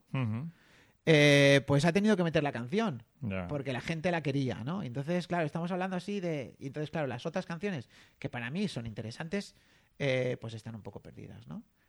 Pues... Esto fue un bombazo, aunque se, publica a finales del 81 solo en Francia y en Mónaco, pero después ya en el 82 se publica en toda Europa y en y América y bueno, es el disco se llama como la canción, Words, Ujú. y es el Wondon Camisi, ¿no? Es, eh, ¿cómo, cómo, le- cómo lo conocíamos? Word Don, Don, Don Camisi. Don Ca- Camisi. Don Camisi, Don, Don Camisi, Camisi, Don que no llevas camisa. Camisi, Don Camisi. Vamos a escucharla. Eh, yo además lo recuerdo porque esta canción estaba en el Max Mix 2-3 y recuerdo que eh, suenan como 50 segundos de la canción Words y, da- y soy ya todo tecno. Tengo este recuerdo ahí. Para mí la canción siempre hay un todo tecno. Sí. Eh, detesto este mando ¿Por porque no es te muy da? sensible. Vamos a ver si puedes al final poner Words y que salga al principio. ¿La tienes el volumen Sí, la bien tengo el volumen adecuado, Vale, pues dale. Porque a ver. tiene que arrancar así. Venga, vamos allá.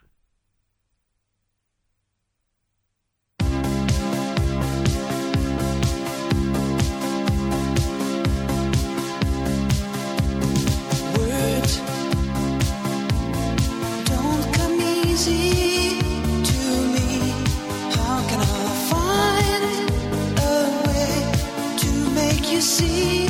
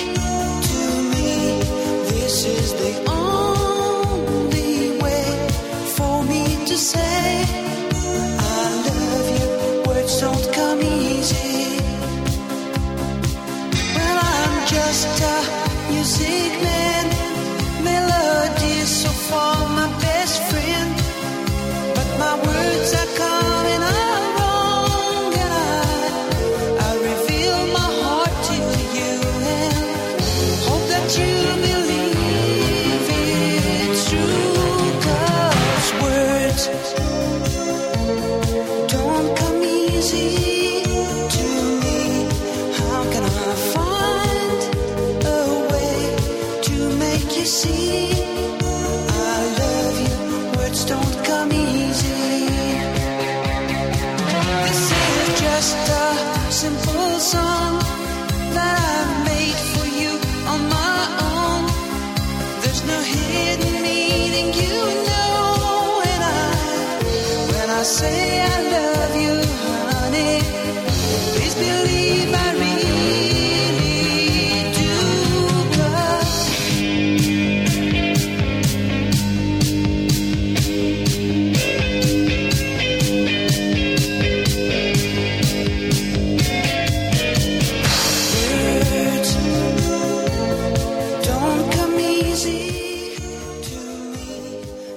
Bueno, de FR, ¿y ese de dónde viene? Sí, ¿no? Ese Has es su nombre, ¿eh? Él se llama Eli Robert Fitoussi. Ujú. Fitoussi Robert Y tú sí lo ves. FR.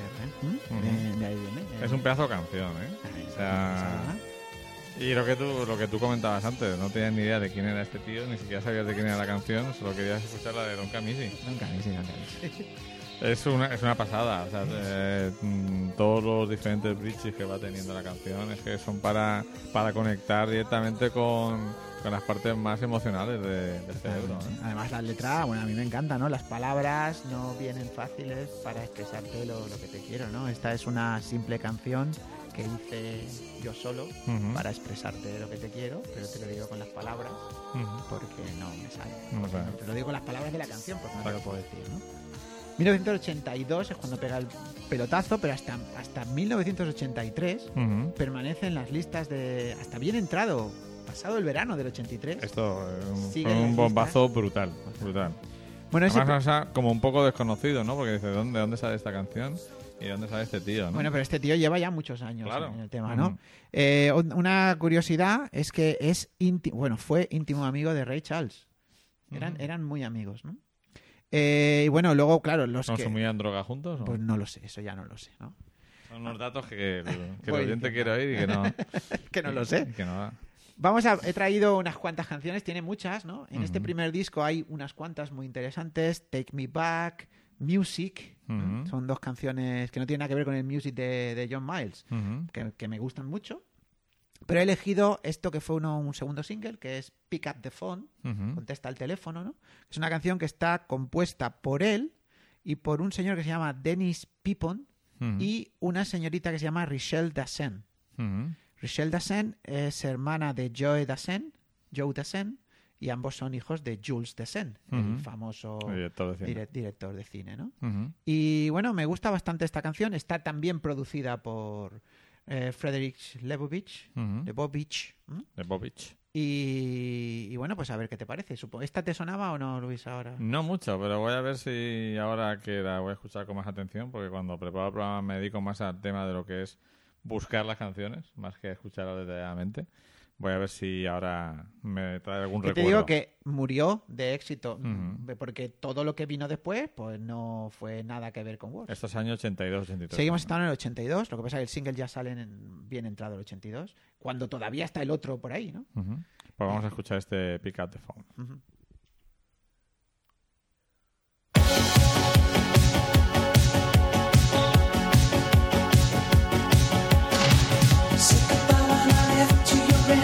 she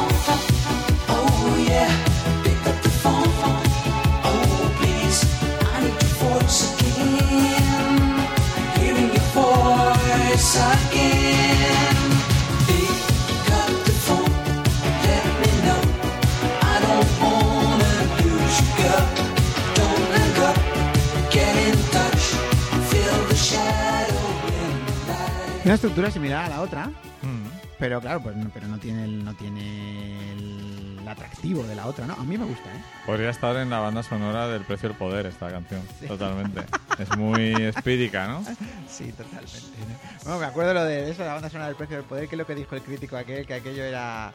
No, sí, estuvimos, estuvimos Sí, hablando sí, sí, comentó que aquello que- era una eh, música europea de mierda. Música o- europea, sí. eh, eh, o sea, hablado de- del maravilloso horterismo de la película, decía eh, colores chillones, movimientos de cámara acelerados y música europea de mierda. Bueno, pues nada, pues pasan dos años hasta que él publica su siguiente disco, que vuelve a estar producido por Robert por Frederick Leibovich. El disco tiene un título que me encanta, que se llama Long Distance Flight, un, un vuelo de larga distancia para ir a- al otro lado del charco, ¿no? Y bueno, la canción que he elegido no fue single, pero es la que quizá, bueno, es la que más me atrae, ¿no? Ujú. Es así una baladita que se llama Girl, You Are My Song. eh, Chica, tú eres mi canción, ¿no? Aquí hay singles como Dream Away y otro que se llamó This Time I Have to Win. Esta vez tengo que, que ganar. Eh, en España esto pasó totalmente desapercibido. ¿no? ¿Cómo has llegado a conocer? ¿Has ido ahora preparando esto o ya conoces estas canciones? Hace tiempo, ya hace como, sin exagerarte, pues estamos hablando, hace más de 10 años, eh, yo, sé, yo estaba interesado por esto, pues lo típico, ¿no? Dices, ¿esta canción de quién es? ¿Quién es este tío? Tal. Y entonces me, me agencié un grandes éxitos y entonces pues lo fui escuchando todo, ¿no? Y Long Distance Flight es también la canción que se llama Long Distance Flight, es una balada que a mí me, me gusta mucho, ¿no? Y bueno, pues por eso llevo ya tiempo queriendo traer, ¿no? Lo que pasa es que, claro, Ya casi desde el principio de doble casi desde el principio de Pretina. Lo que pasa es que eh, pues tenía que hacer un poquito más de investigación porque aunque yo conocía ya muchas Tienes que hacer de trabajo él, de campo, ¿no? tenía que hacer un poquito más de trabajo de campo porque no sabía cuánto- quiénes eran los discos. Yo tenía un gran éxito donde estaba todo mezclado, digamos, ¿no? Entonces todas estas canciones de las que estoy diciendo los títulos yo las conocía, pero no sabía si pertenecían a un disco, a otros, si eran anteriores a Wars, posteriores, no tenía ni idea. ¿no? Y, y bueno, esta es una canción que me, que me gusta a mí, me parece muy romántico. ¿no? Pues vamos a escuchar esta canción que a David le parece muy romanticona, o sea, prepararos, porque puede ser almibarada y moña, o no. Con David nunca se sabe. Vamos a escuchar la canción.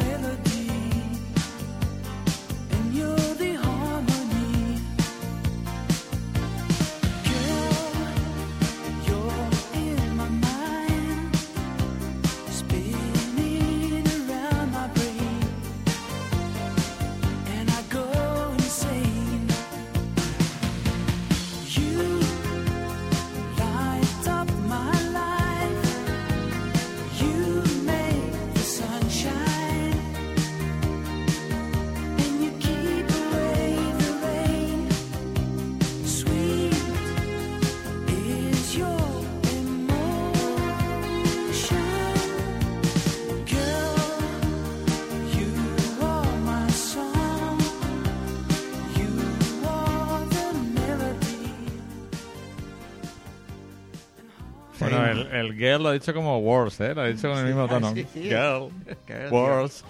Eh, hay una cosa, o sea, menciona aparte a las portadas, ¿eh? Sí, O sea, mm, vuelo en larga distancia, pero luego sale una avioneta de la Primera Guerra Mundial. ¿Esto qué es, David? Pues Bueno. no, no sé, a lo mejor estamos hablando. Es que no he pillado bien cuál es la letra de Long Distance Flight, pero a lo mejor, claro, en la Primera Guerra Mundial la, la avioneta viajar a lo mejor de, de Londres a, París o a Burdeos era un vuelo de larga distancia, ¿no? ¿No? Como lo, el héroe solitario, ¿no? Con James Sí. Stewart. Sí, ahí el espíritu de San Luis. El Espíritu de San Luis. Y, y otra cosa que me inquieta más es la portada del disco Wars. Porque hay unos perros de como de porcelana, una Sí. guitarra, una ventana así como un skyline. ¿Y qué tiene en la mano? ¿Un huevo? ¿Una pelota de golf? ¿Qué es eso? No, lo, no sé, no lo sé. Yo creo, creo que es como una especie de... Es como una, una bola de cristal. Ah, de las que te gustan a ti. Pero no sé si es... Pero solo, solo la bola. Solo la bola, ¿no? Bueno, Está mirando su futuro, que su futuro fue One Hit Wonder. One Hit Wonder. bueno, eh, una cosa peculiar de él es que, para que no, no se acuerde, ¿no? Siempre llevaba su Fender Stratocaster blan- blanca. Y, eh, aunque no hay mucha guitarra eléctrica en nada de lo que toca, pero, Pero, bueno, pero queda bien, pero ¿no? queda bien, y sus gafas eh, oscu- oscuras. Y bueno, en este primer disco Wars iba el vestido entero de blanco. Después Mm. vemos que lleva una, en el Long Distance Flight lleva una camisa blanca y algo negro, ¿no?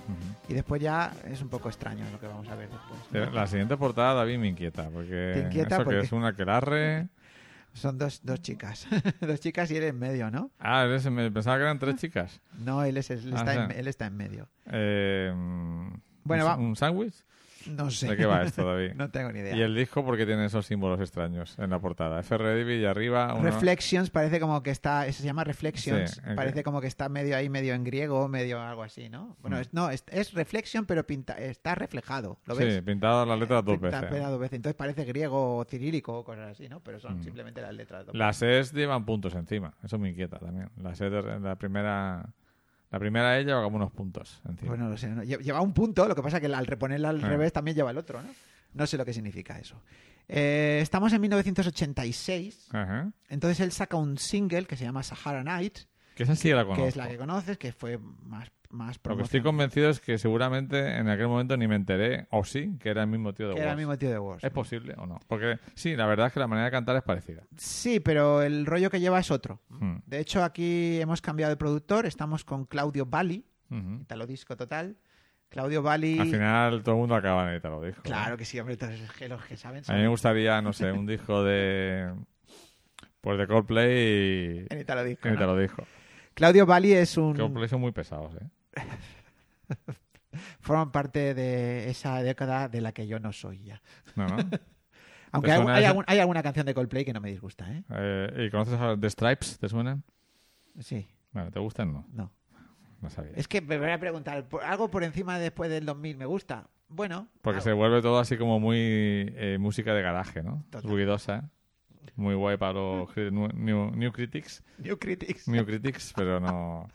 Bueno, centrémonos Bueno, en FRD. ¿Qué pasa con Claudio? Bali este es un tío muy famoso. Es el compositor, o sea, es el productor, por ejemplo, de varias canciones de Eros Ramazzotti, de Laura Pausini. Que no han sonado todavía en doble pletina y estamos tardando, Estamos ¿eh? tardando ya, sí, ¿no? Yo haría Eh, un especial en una Masotti, ¿eh? me, me estás pidiendo Eros Ramazzotti, los pecos. No sé qué tal- ¿tú qué- Para luego poder decir que eres un moñas. Claro. Pero el problema Me es haya que, vuelto a salir esta mierda. el problema es que yo me lo, me, lo, me lo planteo traerlo, ¿sabes, Luis? Sí, ¿no? Bueno, también es el que produjo eh. Self Control.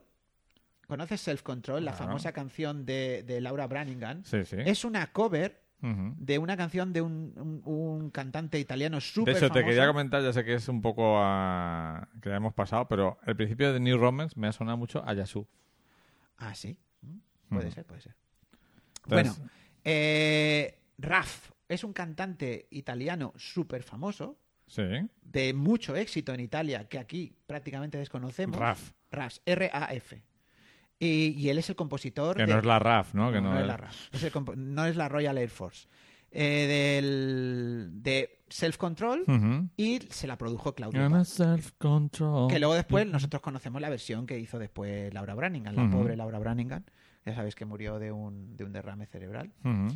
Y bueno, pues Sahara Night, eh, número uno de los 40 principales. Estamos en el verano de 1986. El disco todavía no está publicado. O sea, no hay nada mejor que verano del 86. O sea, ¿hay algo mejor?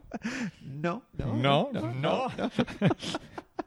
Vamos a escuchar esta canción de clara inspiración, pues eso, árabe, tuneci- Árabe, tunecina, mil una, mil una noches, ¿no? cosas así, ¿no? Vamos a escuchar Le estás dando Night. a un sitio que no es, ¿no? A ver, ese, ese le vas a dar, vas a pasar a la siguiente, ¿no? No, no, está aquí, está Vale, aquí. vale, ahí. Perfecto. Vamos. A ver si estabas atento. Estoy atento. Muy bien. Ahí vamos. Sahara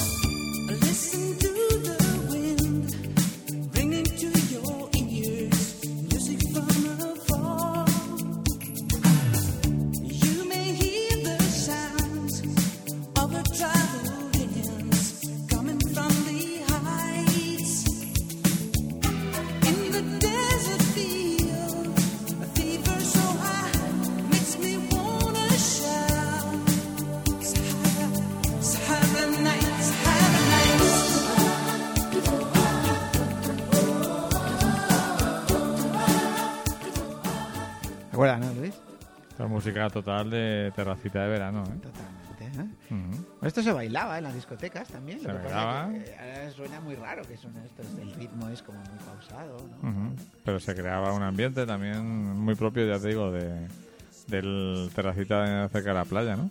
Sí, no, esto, esto, vamos, yo recuerdo. Bueno, recuerdo, ¿no? Claro, me lo han contado. Me han contado, me han contado. Aquel verano, eh, la gente que entonces tenías unos 14, unos 15 años y tal, igual, pues esto de, de salir por ahí y tal. Claro. Y escuchabas esta canción, ¿no? O, o pasaba un coche, ¿no? Se te paraba al lado del semáforo y sonaba esta canción, ¿no? Es, es muy de eso también, ¿eh? De estar ahí, salir de una sesión nocturna de cine, eh, cuando había cines en el centro de la ciudad, y que al- antes de pasar el semáforo se paraba un coche con esa Con música. ¿no? Sahara Night, ¿no?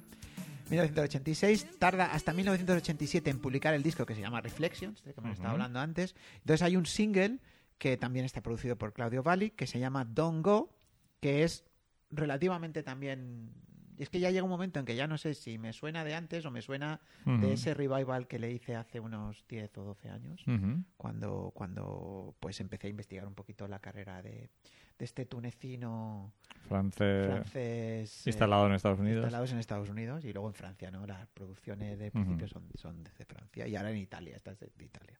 A ver qué te parece Don Go y qué Vamos le parece. Don Go a la, a la gente. Vamos a escuchar Don't Go.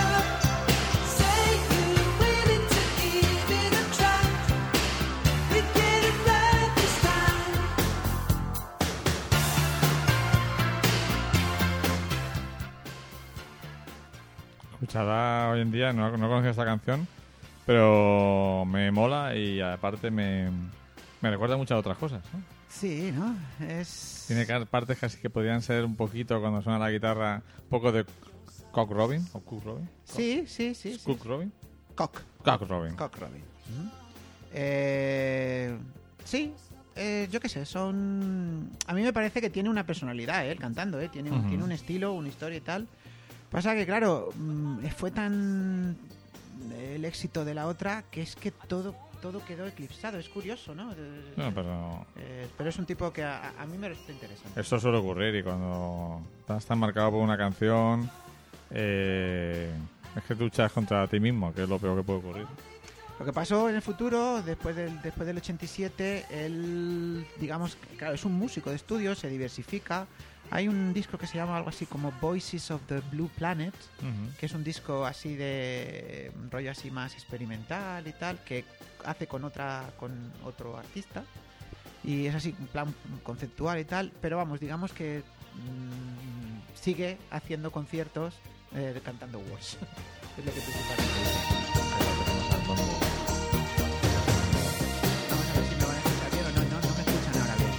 Quería hacer la prueba, Sí. a ver cómo, cómo ocurre. Eh, y entonces, pues nada, eh, digamos hasta el año, creo que es 2006, fíjate si pasa, ¿no? Ujú. Bueno, luego en el 98 hace como una especie de reedición otra vez de Wars en otro disco, historia y tal, cantando a dúo, con la canta entonces en francés y tal. Ujú. Entonces, 2006 creo que publica The Will, Sí, pues es interesante porque la canción Wars tuvo versión en francés, ¿no?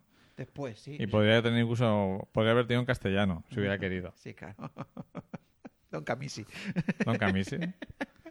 Palabras con camisa. Mm. Entonces estamos en The Wheel, 2006, es donde hay una especie de revival de la carrera de este señor, sobre todo en los países del este. Él va a dar algunos conciertos a Rusia y tal, y en 2009 Ujú. saca un disco que se llama Numbers, que es un disco donde están las canciones que a él le apetece cantar. ¿Mm? Entonces, ¿Pero propias o algunas son propias, algunas, algunas vienen de, de- de discos anteriores, algunas vienen de The Ujú. y otras son versiones. ¿Mm? Entonces yo he traído aquí una canción del año 2009 Ujú. que es, claro, para nosotros es una canción totalmente desconocida, que se llama Taxi. Bueno, la, la versión que él hace le, le puso el nombre Taxi. Es una, digamos, es casi un himno en. Rusia esta canción. Es una canción que compuso, compusieron Oleg K.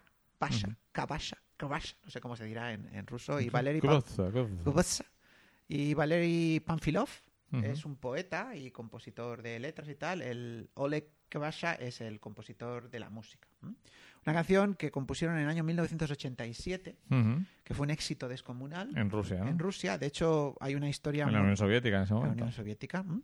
Hay una historia muy curiosa porque hicieron una especie de parodia, un grupo así de cachondeo que también lo sabía en la Unión Soviética. Bueno, este ya creo que es, es Rusia ya, porque la parodia creo que es del año 91, por ahí. Hicieron una parodia de esa canción. Eh, La canción se llama Taxi de Ojos Verdes. Eh, no me digas cómo se dice en ruso porque no, No. lo sé. No te lo pido. Y eh. entonces... Aunque sé eh, que domina bastante el ruso, sí, pero, vamos, sí. pero para el público se va a quedar un poco igual. Eh, bueno, y entonces le hicieron como una especie de versión en cachondeo, creo, en un programa de televisión. Y luego los tíos cogieron la. O sea, el Oleg Basha este le, dejó- le dio los, los derechos para, para eso. Pero luego los tíos se hicieron súper famosos con eso. Y la, les dio los derechos para que la pudieran hacer el cachondeo en, la, en el programa de televisión. Pero al final ellos cogieron y la grabaron y ganaron un montón de pasta. Y entonces el otro les demandó, porque la canción parece que es súper famosa, ¿no? Luego también ha habido una versión de una, de una banda eh, americana que se llama Brazzaville, que es así un poco más rockera, más extraña. Y bueno, pues él... eh, O sea, que es un exitazo, un éxito desconocido para nosotros. De hecho, en el año 2006, antes de que él eh, hiciera la versión en inglés y tal, no sé si te acuerdas del grupo este llamado Ozone, Sí. el grupo moldavo, Sí. aquellos de Dragostea Dintei, eh, estuvieron en conversaciones para hacer una versión de Green Eye Taxi, ¿no? El, taxi de los ojos azules. A mí es una canción que me encantó. Verdes, ¿no? Eso, azul, Verde. verde, eso, verdes. Eh, supongo que tendrá que ver con la luz verde del taxi o algo así, ¿no? No sé la letra, no, porque ah, lo he intentado, pero no he encontrado la letra en inglés y en ruso no la he encontrado. Vamos, pues mejor no encontrarla, ¿me entiendes? no?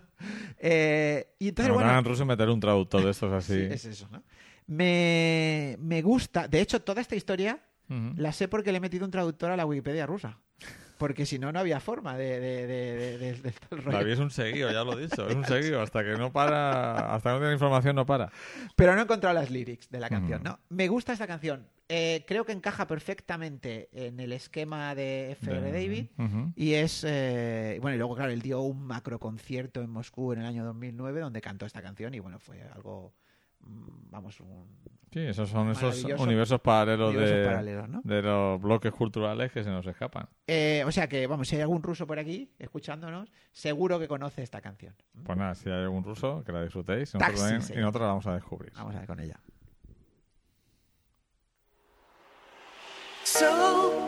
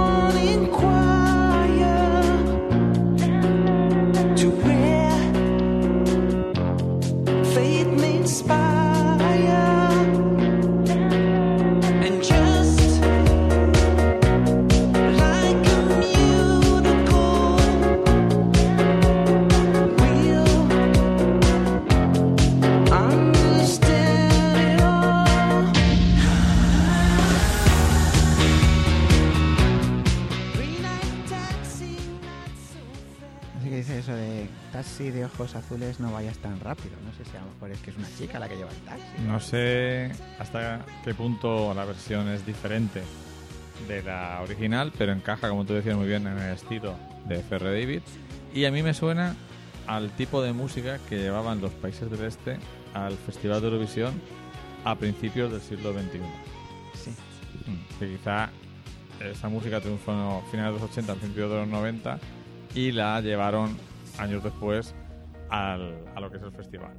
1987 es el día, el, la fecha de la composición. Ujú. Es- hicieron un disco donde el Valery Panfilov este que tenía un montón de, de letras Ujú. y muchos muchos eh, diferentes eh, artistas Ujú. cantaron las letras con la música del Oleg Kabasha este. ¿m? No, a mí Eh, me ha parecido que está muy dentro del estilo.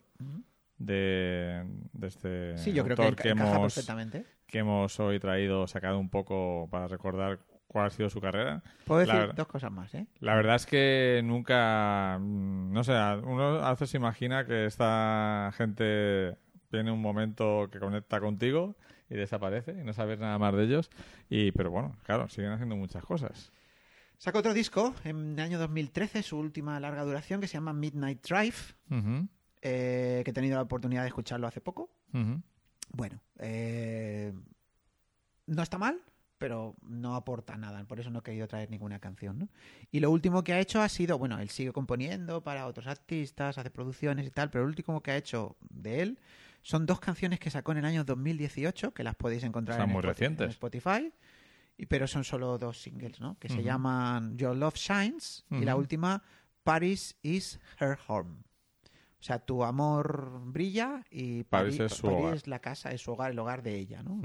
Eso es lo único que puedo saber ya más de Ferrer, Bueno. que tiene 73 años. Eh, creo que posiblemente hoy has demostrado que eres la persona de España que más sabe de Ferre David. Posiblemente, ¿eh? Mm, No creo que mucha gente se haya preocupado por el destino de esta persona, en- a- al menos en España. Bueno, pues ahora pasamos a una sección muy querida por nosotros, que es el original y copia, porque nos hace ver un poco que todo viene de algo anterior y que el concepto de, de cuál es la original o cuál te ha llegado a ti va cambiando según las generaciones. Porque muchas veces eh, criticamos, ¿no? Como, como abuelos cebolleta, "No, pero ¿cómo han hecho una versión de esa canción? Pues en este caso, creo que coincidirás conmigo en que la que conocemos nosotros es la copia. Primero. Sí, además, te voy a decir algo. prim- primero llegó a nosotros es la copia y luego conocimos que esa canción que tanto nos gustaba no era la original, sino que había una original de 15 años antes. Mm, Y además, eh, ahora con la, con la edad que tengo, bueno, todavía soy joven, ¿no? Pero con la edad Mm. que tengo, te digo abiertamente que me gusta más la original. Eh, totalmente de acuerdo contigo. Pues fíjate, y nosotros nos, nos conocimos, conocimos la otra. ¿eh? Sí, que en este caso eh, podríamos estar mediatizados por, por la que la generacional, pero gustándome la copia, la original me parece una puta pasada. Pues estoy contigo, Luis. Mira, no, no voy a discutir. La canción es Everything I Own Todo lo que poseo. Y, y la original es del grupo Bread. Sí, el del, del cuarto disco de Brett, David Gates, es el, el cantante que sigue, cantante y compositor. Qué nombre más raro para un grupo, ¿no? Sí, Pan. Pan. Y bueno, tienen, Ah. tienen canciones chulas. Esto, el disco se llamaba I Am What I, What I Want, algo así. Yo soy lo que te quiere, o algo así se llamaba el disco. Y este fue su segundo single. Pues una pasada de canción Ujú. Que vamos a escuchar, como digo, esta es el original. No se parecen en nada, ¿eh? Las dos. ¿eh? Se parecen poco. Se parecen poco, se identifican, Sí, sí. pero una es una canción tipo folk y la otra es una canción con grandes toques reggae. Sí. Y con eso creo que entre eso, y si alguien ha escuchado el programa anterior, sabrá de lo que estamos hablando. Claro, porque además la hemos traído porque salió en el programa anterior. Efectivamente. Pues vamos a a escuchar Everything I Own de Brett, año 1972. Sí, El año de la rata, ¿no? Del- el año de la rata, el año de la rata. Vamos allá.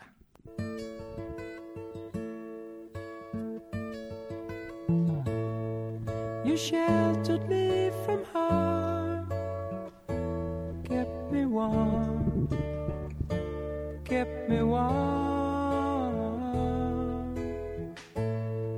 You gave my life to me, set me free, set me free.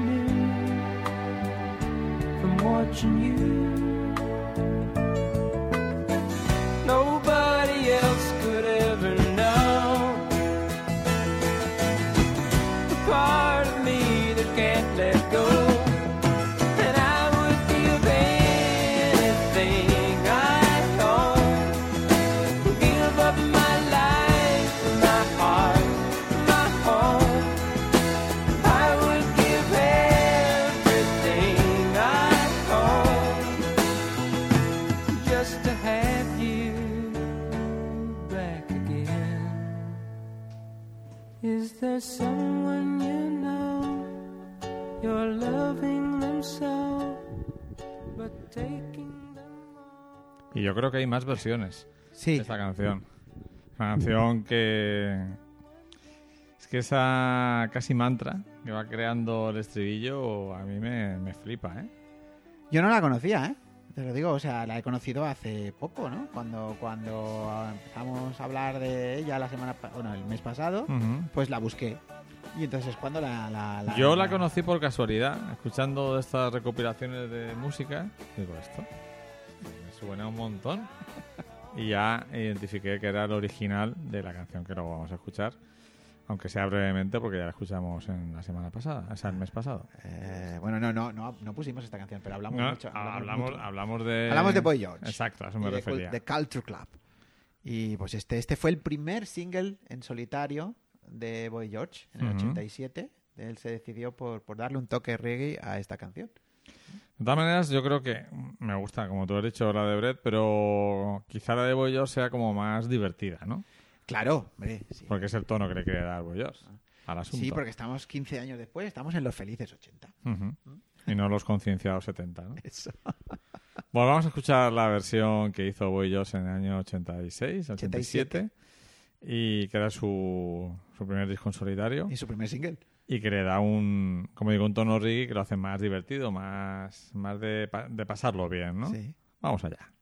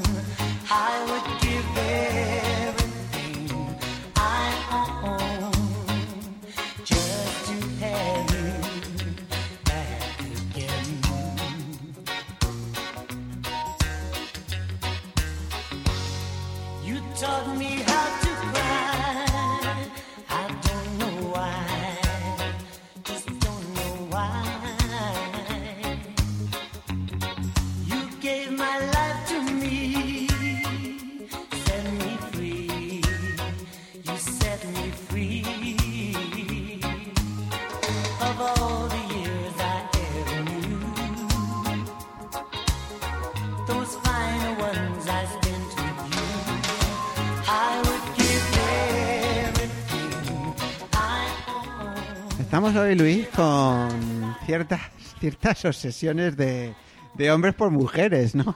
Bueno, aquí, Eh. aquí podría ser hombres por hombres. Pero, Esto es hombre- hombres por cualquier cosa que se mueva, ¿no? pero sí, estamos, tenemos un montón de canciones de, de, de, bueno, todo lo que yo poseo te lo daría para estar contigo. Sí, sí, es todo totalmente eh, himnos de acoso, ¿eh? de acoso, Totalmente. de obsesión. Eh, bueno, eh, tenemos que poner ese, ese anuncio, ¿no? Advertimos, advertencia. Los contenidos del programa no necesariamente tienen que ver con la ideología o los pensamientos de sus autores. De David sí, pero el mío no. No, yo no, yo no, yo... No, no, yo si tú- no, en serio, tú- Si yo ni había nacido cuando No, estas cosas... ¿no? tú pa- pasas de todas estas cosas. Yo, claro, Tú, yo total, tú no, no necesitas poseer a nadie, simplemente eres, uno, eres una mente libre, un espíritu sí, libre. sí, Eres un libre pensador, David. Lo intento. Es que eso es un poco peligroso. Ya, ya lo sé. Es- lleva la incomprensión. Llevo unos cuantos años viviéndolo. El otro día llegué a la conclusión de que mm, al final en, en nuestro mundo solo tienes tres opciones, ¿no? Hala, vamos a ver. Eh, respecto a eso, a, a cómo vivir, ¿no? Eh, a ver si me acuerdo de todas. Mm. A ver, porque a ver. viendo una peli y me vino a la mente, ¿no? Un poco eso. Tienes que apuntarlo, Luis, tienes que Sí, apuntarlo. ya, ya, pero no siempre lo apunto, ¿no? Eh, el cinismo, Ajá. el autoengaño O... O la depresión. Más o menos, sí, sí, Sí, sí. ya- ya lo sí, sé, Veo ya que lees mi mente. ya lo sé. Era un poco, ¿no? De que eh, mm, llega un momento en que cualquier ser humano medianamente inteligente, o sea, todos, ¿no? En el fondo, nos damos cuenta de cómo funciona el mundo. Entonces puedes ponerte cínico de, bueno, pues paso de todo, pero eso al final te deja un poco tocado. Claro. La depresión te deja más tocado todavía, si eres un alma demasiado pura, ¿no? Para este mundo.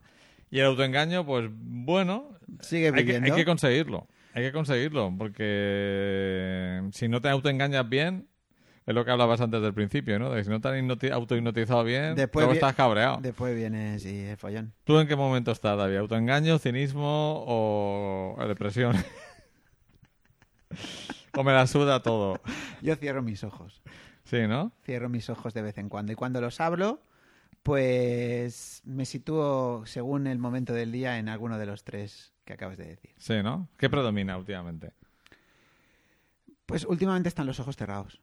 Sí, no, pero cuando los abres, la última Cuando- vez que lo abriste, ¿qué predomina? Eh, cinismo. Cinismo, ¿no? O sea, es lo, es lo que nos toca, ¿no? Es lo que nos toca. toca, sí, sí. Eh, nos cuesta el autoengaño, ¿eh? Yo no soy nunca de autoengaño. A mí me, a mí me cuesta. Alguna vez lo hago, ¿no? Alguna vez eh, para sobrevivir lo, lo, lo hago. Pero no es algo que me haga sentirme bien. Al final... Porque no lo haces bien, no te autoengañas bien, David. Ya, si te pero- autoengañaras bien, Sí. pero es que no lo haces bien. Pero ¿sabes lo que pasa? Que es que Pero bueno, estás haciendo deporte, pirates, todo eso, todo eso lleva al autoengaño, ¿eh? No creo. A, mí, para mí eso está más relacionado con cerrar los ojos. Yo me voy... Ah, bien, bien, Me- sí. me- me bien voy a la- visto, me bien- voy a la bien- montaña Bien, traído, y- David, bien traído, bien traído. Y, me, y me da igual todo, ¿no? Bien traído. El otro, Eh, día, el otro día había una encuesta sobre que una parte de la, de la población practica deporte para no ser infiel. Para no ser infiel. Qué bueno. No sé. Sí, sí, me hizo muchísima gracia la encuesta. ¿Para qué hacer deporte? Y un porcentaje de tercero o cuarto ítem era para no ser infiel. Qué bueno, qué bueno. Yo no sé. vamos a ver, en fin. En fin, yo no tengo que serle fiel a nadie, Además, Salvo a ti mismo. salvo a mí mismo, y practico deporte porque me relaja, porque me... Mira, es una cosa muy curiosa. ¿Crees que, es, crees que es un tipo de droga legal? Es un tipo, el de, deporte? es un tipo de droga, eso lo tengo clarísimo. Eh, lo que hace, lo que consigue es me apacigua, en el sentido no de ser infiel, ¿no? Sino me apacigua en el sentido. A ver, yo una de las de los problemas que creo que tenemos nuestra sociedad. ¿Cómo hoy- hemos llegado de, bollo- de bollos a esto? ¿eh? de, de- de qué? De Boyos, sí. Siempre, siempre, te, siempre te lleva a otros caminos. ¿eh? Claro, sí, pero sí, me, me lías. Esto va a implicar, ya lo digo, que tenemos otro original de copia que dejamos para el próximo mes. Ah, lo vamos a dejar, vale. Sí. A ver, que lo tenías aquí preparado y vamos a hacer dos. Que- pero pero no, no queda espacio para vagabundear, que es como se llama el disco de, de uno de los originales de copia. Bueno, que creo, eh, sinceramente, Luis, que tenemos, pensamos demasiado, Mm, reflexionamos demasiado. Entonces, a mí el, el- el- el senderismo, que es el deporte que principalmente hago, aunque también los pilates, el yoga y tal, la bicicleta, lo que, haz- lo que consiguen es que me preocupe solo de lo que estoy haciendo en ese momento. No, Pues no me, no me o sea, yo estoy andando por la montaña y mi problema es no caerme, no perder el, el camino y poder tener fuerza suficiente para poder llegar al sitio. Entonces, ya está. Estoy pensando en eso. Y cuando dejo de pensar en eso porque hay un momento de tranquilidad o tal, en lo que pienso es en cómo es el paraje que me rodea. Y A mí eso sensación me gusta si no dura demasiado. eh, pues a mí cada vez lo reconozco que es pina, por eso te he dicho claramente que es una droga, porque cada vez estoy prolongando mis rutas y cada vez me siento mejor. De hecho, en esa pequeña ruta que realizamos el otro día, eh, yo siempre digo que a mí se me hace mucho más corto el camino de vuelta. Yo necesito saber cuánto dura. Mira. Si me dice, esto va a durar tres horas. Pero empezar a andar sin saber cuánto tardó en llegar, a mí esa sensación me, me cuesta. Pues me a mí- va a durar tres horas. Vale, pues yo me mentalizo que eso es tres horas y es tres horas de lo que tú dices. Pero si no sé cuánto, no lo, paso, no lo disfruto. Pues yo estoy aprendiendo a disfrutarlo eso. Yo no, yo sé cuándo salgo y, hombre, te- sé que tengo que volver antes de que sea de noche, ¿me entiendes? Pero, por ejemplo, el otro día, hace un par de semanas o tres, estuve andando nueve horas y 27 minutos. Desde que salí hasta que acabé, ¿no? Y la persona más feliz del mundo. O sea, Sí, sí. no sé, me, me produce esa sensación de... Yo creo que también me retrotrae También. afuera, fuera de todo, ¿no? También muchas veces voy solo o voy con poca gente. No me gusta ir a una ruta donde van 50 personas. Ya. Hay gente que sí, porque va para otra. Va, bueno, una cosa totalmente también respetable, que es Sí. conocer gente. Sí, también. ¿no? Eh, pero bueno, pues eso, me, me provoca esa sensación de paz. en, ese- en eso, eh, esa es la idea, Luis. Eh, es una droga, pues sí, es una droga. Eh, Sí, le soy infiel al mundo, quizá. Esa es la idea. A mí eso que tú dices me pasa mucho en los viajes. Ah. Por ejemplo, en los viajes estoy pendiente de cosas que no tienen nada que ver con lo que son las habituales en mi vida, ¿no? O sea, estoy pendiente de no perderme, de, de llegar al sitio que quiero llegar, que no se haga tarde, que no me cierren el sitio que quiero ver eh, y todo eso. Sí, o sea, hay como, como un único objetivo. No estás haciendo... Yo creo que lo que más disturba al ser humano actual es que estás haciendo siempre cinco cosas a la vez. A mí siempre, yo siempre me acuerdo de una frase que decías hace unos años. Dice, ¿cómo era? El gran drama del ser humano es que vivimos demasiadas vidas en una, ¿no? Mm, No es mía, no es mía, es de Paul Ajá. pero sí, me Muy, impresionó muy- cuando... muy interesante esa frase. Demasiadas cosas, demasiadas, demasiadas, somos demasiadas, demasiadas personas en una, ¿no? Entonces yo cuando, cuando estoy en el monte no soy ni persona, soy un caminante. Exacto. O sea, te- digamos que te liberas de ti mismo, que a veces Sí. es la carga más pesada. Ujú. ¿No? A mí a veces me pasaba, creo que lo he comentado alguna vez, he conseguido liberarme de eso, pero yo cuando llegaba a un sitio emblemático, a un, pues no sé, a la Plaza San Marcos de Venecia, no llegaba a gustarme porque estaba yo allí. Y yo lo estropeaba un poco. ¿Entiendes lo que quiero decir? Sí, sí, te entiendo, te entiendo. Eh, era yo, a lo mejor, era yo cagándome. Entonces ya, joder, eh, ¿me entiendes? sí, te entiendo, te entiendo. Y- pero- pero eh, con el tiempo he conseguido liberarme de eso. Cuando estoy en el viaje estoy disfrutando del lugar y me olvido de, de- de mis mierdas. A mí, sinceramente, es algo que, que he descubierto, bueno, llevo ya años, ¿no? Con Mm. esto, pero es de la última etapa de mi vida y cada vez eh, estoy más contento de, de- de tirar por ahí. No sé cuánto tiempo voy a estar en ellos y luego Ujú. cambiaré o lo que sea. Pero, pues mira, yo que sé, hay gente que se dedica a la bebida, que se dedica a, no sé qué, a, a otras Yo cosas. tengo un par de actividades también que, que no son tan físicas, pero que me abstraen totalmente. Cuando estoy haciendo eso, estoy haciendo solo eso. Se pueden contar. Sí, una de ellas es ordenar mis discos duros de películas y buscar información y eso. O sea, cuando estoy haciendo eso, me libero totalmente. Y hago- hace tiempo que no hago, que es eh, hacer collage Collage. de pintura con materiales y tal. Es- cuando estoy haciendo eso, mm, no estoy pensando en otra cosa. Bueno, y por supuesto también eh, juegos de mesa. Cuando estoy jugando a juegos de mesa, eh, solo pienso en, en el proceso del juego y cuando estoy viendo un partido de fútbol de Hércules. Bueno, chicos, pues tienes un Lo que pasa es que son todas sentado. Tengo Ya. que encontrar una que sea física. Bueno, que son menos. Son- Sí. O sea, son más de un mismo espectro, ¿vale? Pero bueno, ahí estoy. O sea, esas cosas me, me gustan. Vamos a centrarnos en, el- en la música. No, vamos por los cerros de Úbeda. Pero bueno. Pero de Úbeda no, llegamos ya a- después a A Sierra lo- Morena y ya No. al Algarve estamos ya. Vamos. Estamos ya, bueno, hemos llegado, a los Andes ya. Los Andes ya. Eh, mm, Dueto. Dueto, conozco a uno y al otro no lo conozco. Pues al otro también lo conoce. Conozco a Blanco. Ah, conoce a Blanco. Pues el negro es el cantante de Earth, Wind and Fire. Ah, vale, entonces sí. Philip Bailey. Philip de toda la vida, por supuesto. De toda la vida. Estamos hablando de la canción. Bueno, por cierto, quería yo, en, en nuestro afán por innovar, digo, ah, voy a traer una. Hemos traído dueto hombre-mujer, dueto dos mujeres, pues ahora dos hombres. Hay pocos. Hay pocos duetos de dos hombres, pero lo he encontrado. ¿M? Es esta, es- esto, esta canción me pone de. Vamos, me sube a los altares. Este Easy Lover, que es una canción del año 1984, incluida en el tercero de los discos en solitario de Philip Bailey, que se llama Chinese Wall, muralla china. Y bueno, pues eh, surgió un poco del azar, porque realmente lo que hacía Phil Collins allí en la grabación de ese disco era producirle el disco.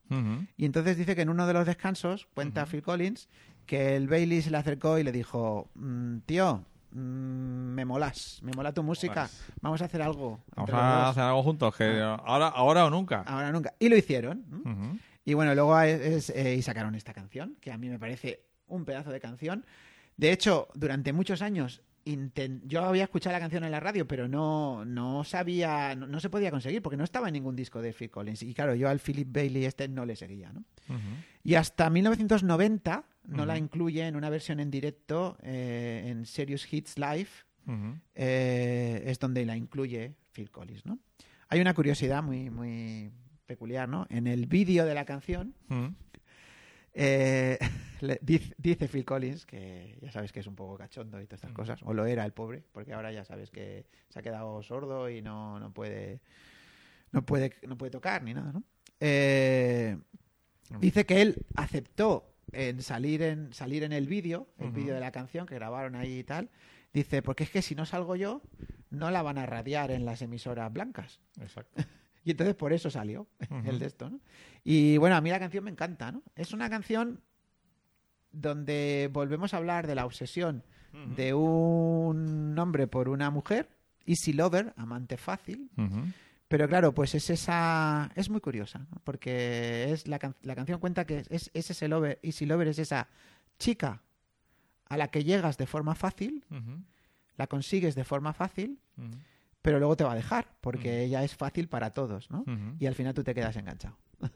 Bueno, De eso va la letra de esta canción. muy correcto también todo. Es correctísimo. Eh, hablando de cuando la estuve buscando, Sí. estaba así comentando y la mm, comentábamos en, en ese momento que la mm, que te- pertenece este tipo de música sería un poco como el ese cine de catálogo que ya no se hace Ajá, porque ahora solo hay o música hiper bailable o intensita ajá. pero música como esta agradable de una canción simplemente para pasárselo bien Pero tiene fuerza, ¿eh? O sea, es, es- es- pero que no no sé ese espectro mm, mm, no está muy trabajado hoy en día Te dije que yo en los 80 me quedé. Esto es 1984.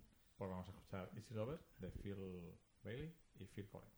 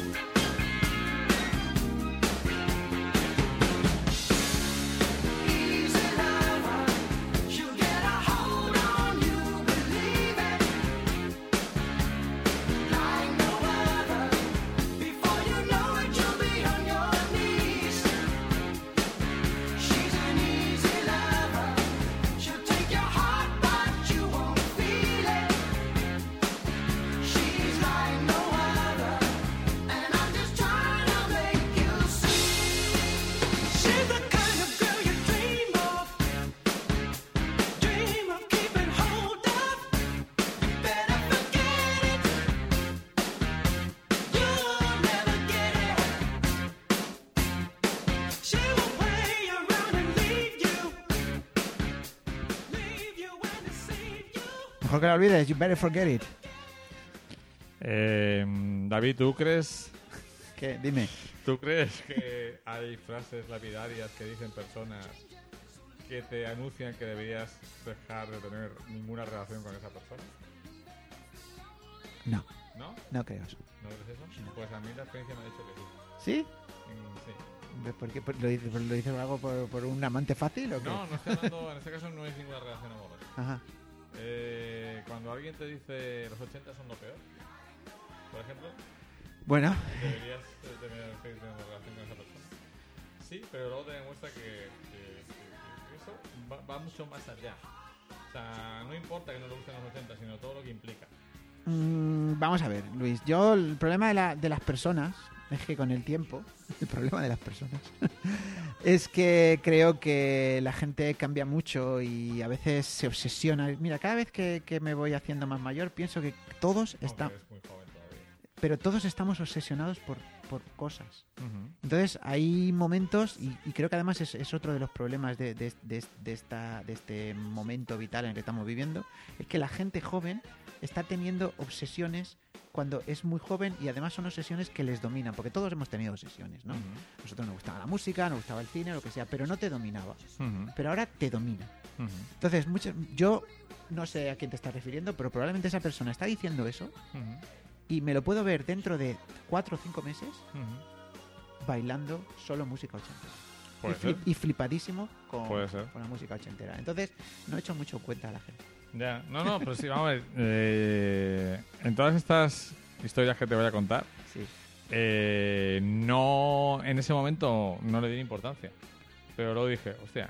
Porque eh, al final, es que el problema es que también la gente lo lleva todo al límite, ¿no? Ujú. Los 80 son una mierda porque me parecen una mierda y entonces tengo que estar demostrándoselo a todo el mundo continuamente que los 80 son una mierda. Ujú. Y que todo lo que se respiraba en los 80, no solo la música, sino la forma de pensar, la forma de tal, es toda una mierda. Y entonces yo además lo pruebo y lo demuestro. Ujú. Creo, creo que la frase exacta fue los 60, los 60 son lo peor. Fue la frase. Otro ejemplo te voy a poner. Venga, a ver. dime. Yo un día, ah, por, eh, por cierto, hablando de el líder del grupo que siempre abre nuestro programa, Sí. Robert Smith. Robert Smith, eh, The Cure. Robert Smith The Cure Con sus zapatillitas. decidió, dijo un día, que durante un tiempo iba a dejar de trabajar y hacer nada relacionado, porque se iba a dedicar un par de años a leer. Ah. Porque nunca había tenido tiempo para leer y quería leer, pues eso, un montón de libros que tenía pendiente. A mí me pareció, Me encanta. me pareció una idea maravillosa Sí. y se lo comenté a otra persona. Ajá. Y esa persona me dijo, ¿quién ha dicho esa gilipollez? Mm, ¿Es un signo de que tienes que dejar de relacionarte con esa persona? Mm, A ver, Luis, al final la decisión es tuya, ¿no? Yo, No, no, sí, no tomé ninguna decisión. yo por ese, por ese signo no dejaría. Lo que pasa es que, claro, si llega un momento en que es siempre la misma historia, siempre el mismo rollo, siempre tal igual, pues al final pasas. Yo realmente estoy en una opción ahora en mi vida en la que ya ni me cabreo. Simple- Cabrera, simplemente ahí paso. Fue, fue como sorprendente, ¿no? Como que tú lo cuentas en un sentido y la Y otra la persona persona... lo pilla por otro, ¿no? Era una mujer. Eh, no, en este caso era un hombre. Ah, pues mira. En este caso era un hombre. Eh, no sé, Que Luis. conoces, además. Ah, a mí me parece que lo de Robert Smith, pues es una cosa, es utópica, evidentemente, porque él no, pues si eh, forma parte de un grupo y tiene que trabajar, tiene que vivir, tiene unos contratos y tal, pues no podrá hacerlo, ¿no? Pero bueno, el hecho de decirlo y de, pues a lo mejor lo intentó durante unos meses o lo que sea, ¿no? Me parece algo digno, ¿no? Sí, o sea, y loable. Y de hecho, a mí me gustaría hacerlo. A lo mejor yo no puedo hacerlo. Y lo- a, lo mejor, a lo mejor lo que tenía esa persona era envidia. Porque Sí, lo que quería era poder haber hecho eso, ¿no? Eso, o sea, con lo que a él le gusta. No tiene que poseer los libros no, exactamente. Con lo que fuera, ¿no? No sé, ¿por qué? ¿Por qué están denostados los 80? Porque esa, es- fue la otra persona, otra persona fue la que te dijo. Sí, son- son personas diferentes. Y, y, bueno, ¿has, has dejado de tener relación con ellas? Con la primera, con la segunda no. Curiosamente. Pues, Pero no por eso. no por eso, ¿no? por Claro. eso, evidentemente. No sé, a mí, a mí esta canción me parece una pasada y además Ujú. me pone me, ha- me pone de, de- subidón, me, me engancha. Tiene ahí, es un ritmo, es entre... Es rock, es pop, es un poco... Tiene música negra, y- pero, pero bajada de revolución, es decir, no, no estamos en... No es la Motown Sí, sí. Y me encaja me encaja perfectamente porque luego Phil Collins pues, Es un, mo- pop, un Motown pop. Motown pop y Ujú. bueno me, me- pone de me pone de muy buen humor ¿no? Pues nada, no, porque lo decía porque esta, esta canción es muy 80. Total. Por eso me ha venido a la cabeza. Porque yo sí que soy de la idea de que hay ciertas frases de algunas personas que tienen mucho más calado de lo que ellos mismos piensan. Es lo que quiero decir. Pero lo mismo ni se dan cuenta. No, está claro. Probablemente no se dan cuenta. Yo qué sé, yo intento, siempre dices eso, ¿no? Buscar un poquito eh, el lado positivo de toda persona y de toda frase y de toda reflexión, aunque a veces no lo hay, ¿no? Eh, entonces hay veces también, yo qué sé, yo sinceramente una persona que me dice eso, Mm. pues es difícil que estuviera a mi lado, porque Ujú. yo cada dos por tres estoy escuchando música de los 80, viendo Ujú. películas de los 80 y tarareando canciones de los 80 Ujú. y viviendo eh, acorde a, a una forma de vida similar a la como la se vivía en los 80. Entonces es difícil. Le, voy, le, voy a, le voy a poner de mal humor. Me ¿no? vas a poner Probablemente humor? esa persona sea la que se aleje de mí, porque yo le pongo de mal humor. No hace falta que yo me aleje de ella. Posiblemente, posiblemente. Bueno, pues ahora vamos a seguir con nosotros. Uf, Y esta vez eh, una canción de una película, como siempre tenemos canción de película.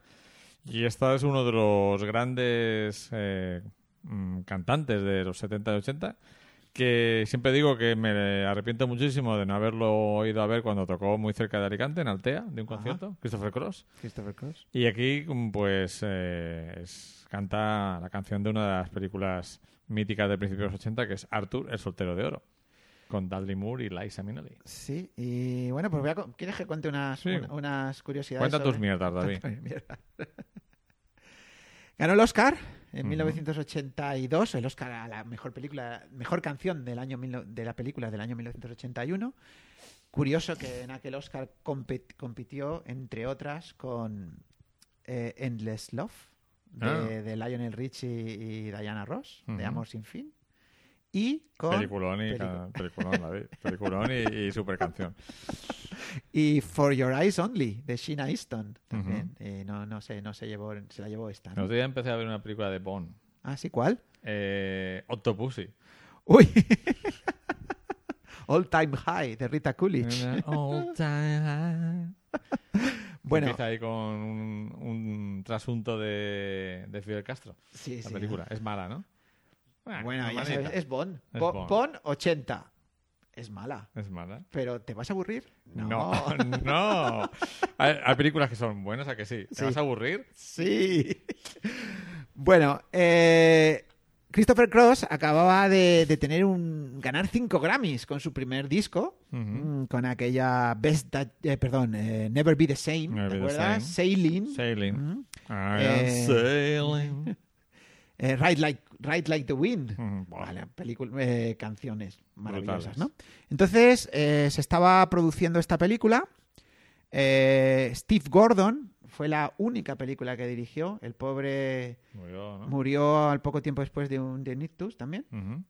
Eh, había escrito una, una película que estoy ahí, a- vamos, que ahora cuando llegue a casa lo mismo ya me la han traído de Amazon. ¿Eh? Eh, que se llama Soy Único, no sé si la has visto. Sí, de, de, de Carl Reiner. con eh, Winkler, ¿no? Henry Winkler, Henry sí. Winkler, sí. ¿La has visto? Eh, mm, No no, lo sé. No lo sé. Bueno, Sé eh, que también me la trajo Amazon. bueno, Bueno, ahí tengo una buena colección de pelis de verdaderamente traídas de Amazon. sí, sí, ya, ya, ya la veo, ya la veo. ya la Ujú. veo, no, o sea, Bueno, aprovechado. Bueno, muchas son del corte inglés. Reba- rebajas. Bueno, pues entonces contactaron con, con Carol Bagger Sayer eh, para que compusiera una canción, ¿no? Entonces ella recordó un versito que, habían, que había compuesto con Peter Allen, que fue durante siete años marido de Liza Minnelli, y luego cuando se separó resultó que era gay. Eh, y entonces tenían... Le pega a Liza Minnelli no reconocer a un gay. Sí, pues, Le pega, le pues pega. le pasó a la pobre. Hmm. Eh, eh, pues años atrás habían, habían compuesto un trocito para una canción que era una frase, algo así como Between the Moon and New York City. Y no, no tenían muchas más otras canciones y tal, y al final no, no la grabaron, ¿no? Entonces ella recuperó esta canción. La señorita Carol Bayer, Bayer Sager, o no, es Bayer Sa- Sager, o Bayer Sager, no sé, con G, una con G y otra con Y. Eh, es una señorita tela, ¿eh? Tela. Una letrista Brutal, ¿no? brutal. Es, por ejemplo, la, la letrista, hablando de James Bond, de aquella famosa canción de Nobody Does It Better, The Spy, Lo- The Spy Who Loved Me, La espía que me amó, que estuvo nominada al Oscar, pues la letra es de ella. Eh, también, por ejemplo, ¿te acuerdas de aquella famosa canción de When I Need You, de Leo Sayer? La letra también es de ella. Mm. Bueno, estuvo liada durante un montón de tiempo con Marvin Hamlish, eh, que, es, Músico. que es un músico, el compositor de Tal como éramos, ¿no? Y de también la, la- aquella de, de James Bond también era de él. Y luego se separó de él y se juntó con Bart Bacharach. Otro. otro de los grandes, ¿no? Y bueno, pues está, estaba con Bart Bacharach ujú, y bueno, estaban dándole vueltas a esa canción para el Arthur el soltero de oro. Ella le, ella le dijo, pues mira, este Between the Moon and New York City, tal y cual, vamos a seguir hacia adelante, Best That You Can Do, tal, compusieron la canción. Entonces, claro, ella se quedó con la copla de que, claro, eh, llamó a Peter Allen Ujú. y le dijo, oye, que, que voy a comprar una canción para esta película Arthur y tal y cual, eh, voy a coger esta frase de ti y tal y cual, y dice, oye, yo quiero crédito. Y entonces el tío también lo tuvieron que poner, la de esto, ¿no? creo crédito, ¿eh? Y luego, claro, luego la productora dijo que era Christopher Cross el que la que tenía que cantar, y de hecho Christopher Cross también acabó la canción, con lo cual son los cuatro Es un trabajo en equipo. total, los ¿no? que subieron a recoger el Oscar. O sea, que Christopher Cross subió, ¿no? Claro, claro que sí, ¿no? Porque también compuso parte, ¿no? Le dio su, su tono, ¿no?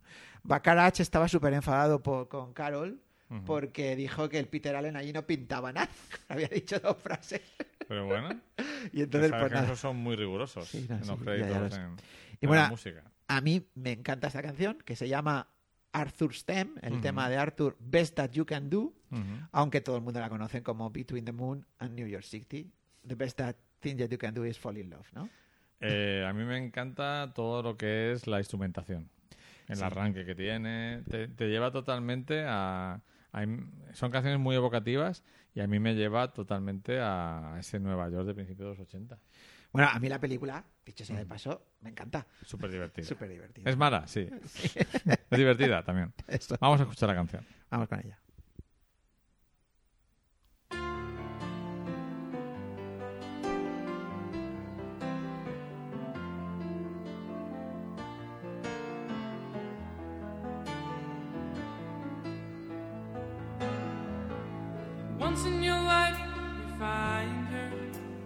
Someone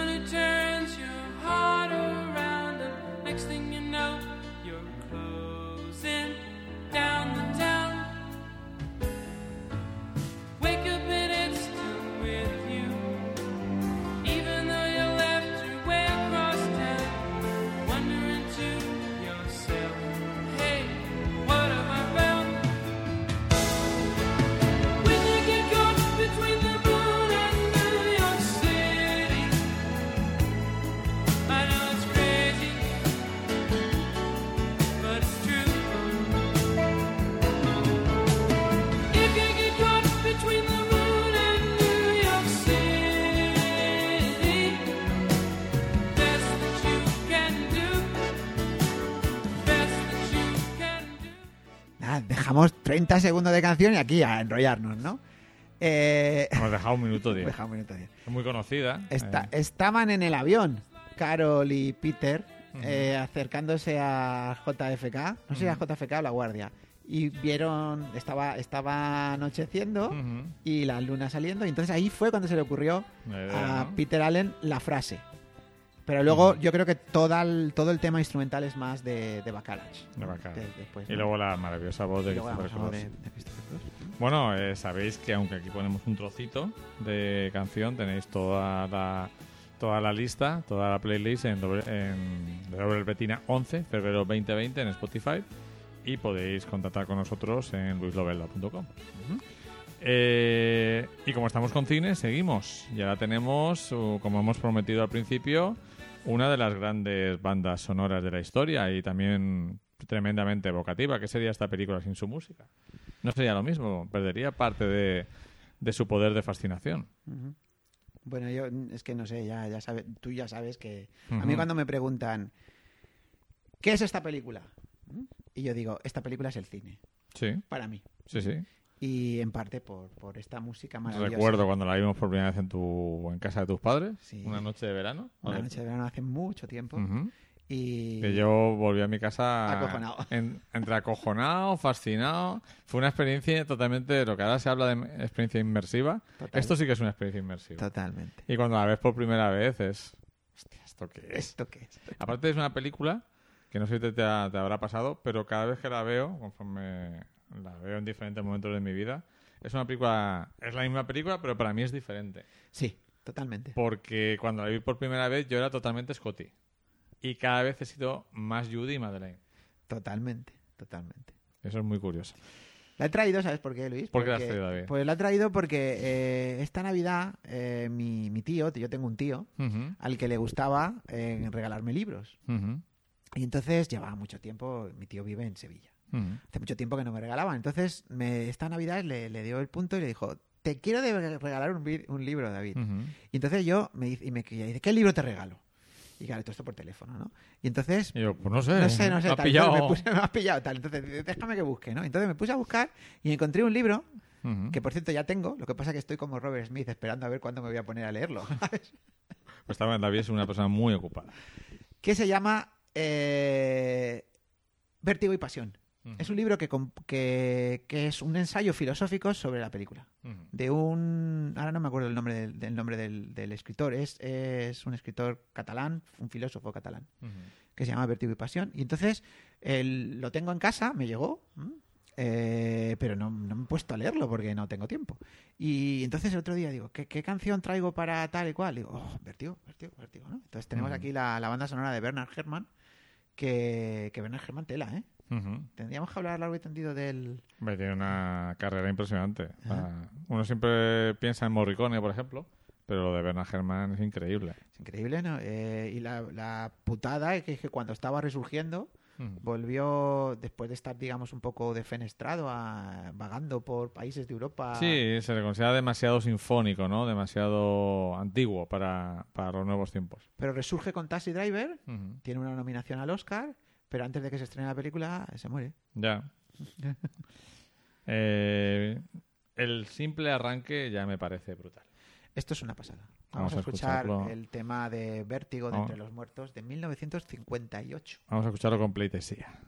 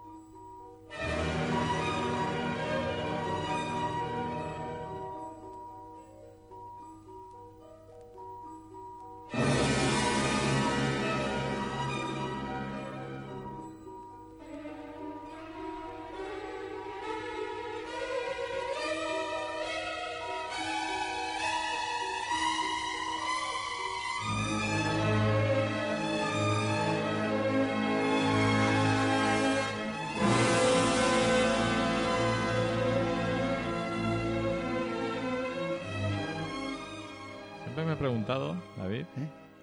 siempre me he preguntado, si- igual que se, vamos a decir, que tiene que ver, siempre que se ha dicho si Santiago Segura se reía de o con Torrente, eh, Hitchcock eh, está con, o sea, se ríe de o con Scotty.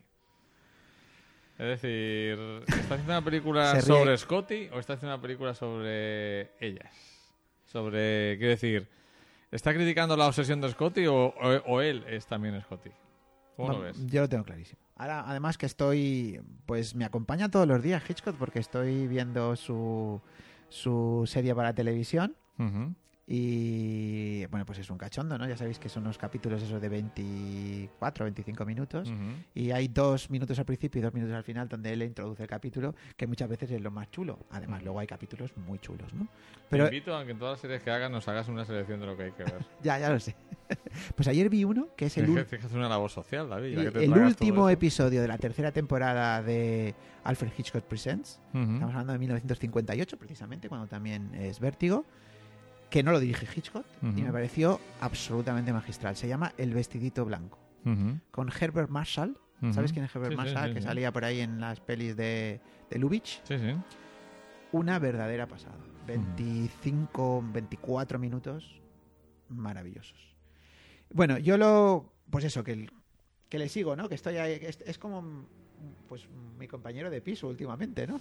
Está ahí todo- Sí. todos los días. Todos los días aparece. Hola. No se preocupen. No les haremos pagar la entrada. No, pero además lo, lo tengo, lo tengo en inglés y dice. Good evening, fellows. Empieza así. Y no dice el típico hola de los ingleses. Hello. No, dice good evening. Good siempre. evening. Bueno, eh, yo creo, sinceramente, que mm, Hitchcock era un tío muy inteligente.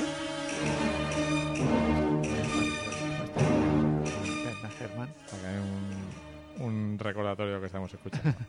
Me parece un tío súper inteligente con sus obsesiones y con pues con una personalidad que si rascas un poco, pues la puedes ir sacando, ¿no? O sea, él, él es un cínico y es un cachondo.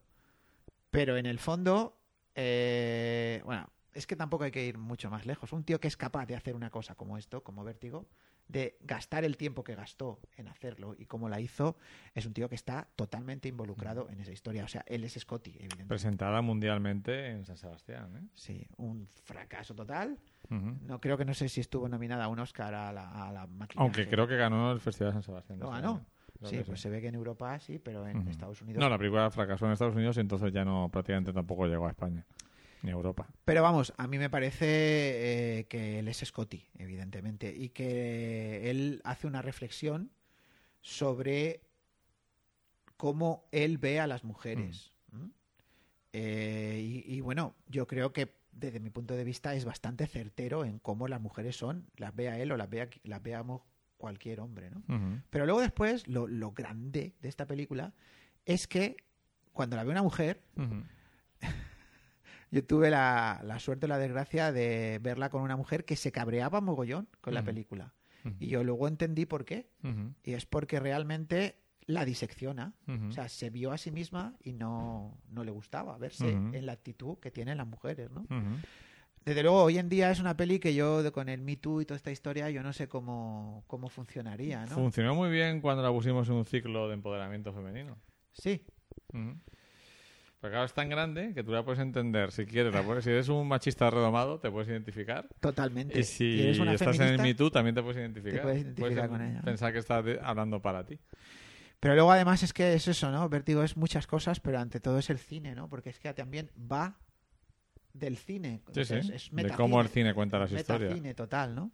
Y bueno, pues el Germán este... La verdad es que uno piensa y dice, si Germán no hubiera estado en Psicosis, si no hubiera estado... Estuvo eh, a punto de no estar, por cierto. en los, bueno, los pájaros hizo todo el rollo electrónico, esos sonidos raros también son de Ujú. Berman. En Marina Ladrona o en, o en Con la muerte de los talones, eh, ¿hubiera sido Hitchcock lo que es Hitchcock?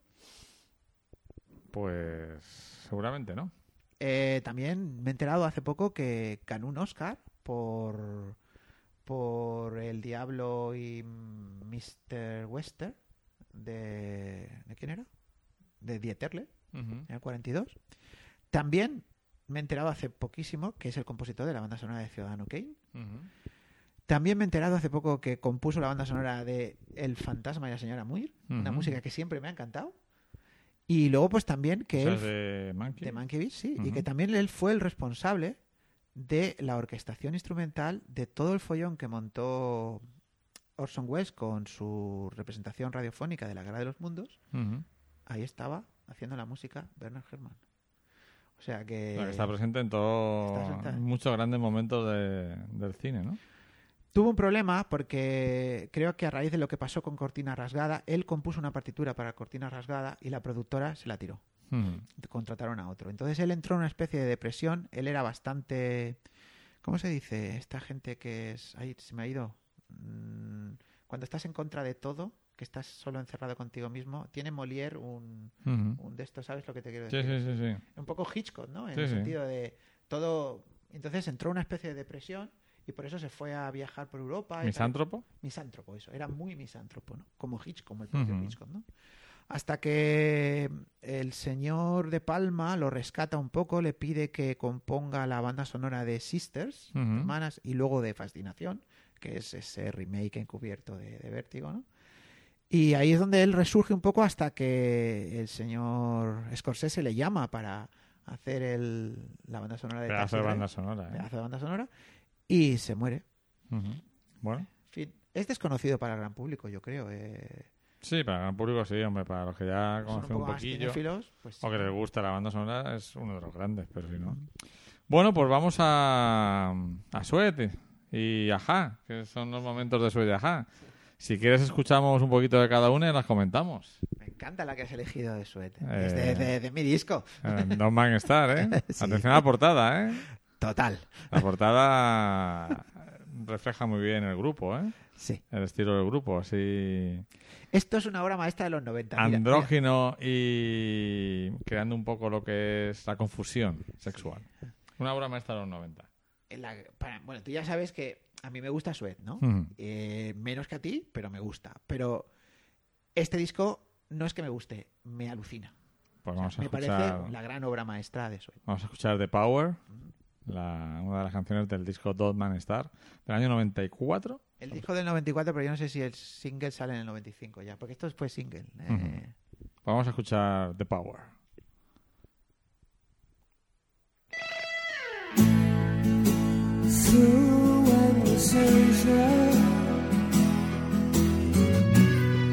through the fields of Cathay,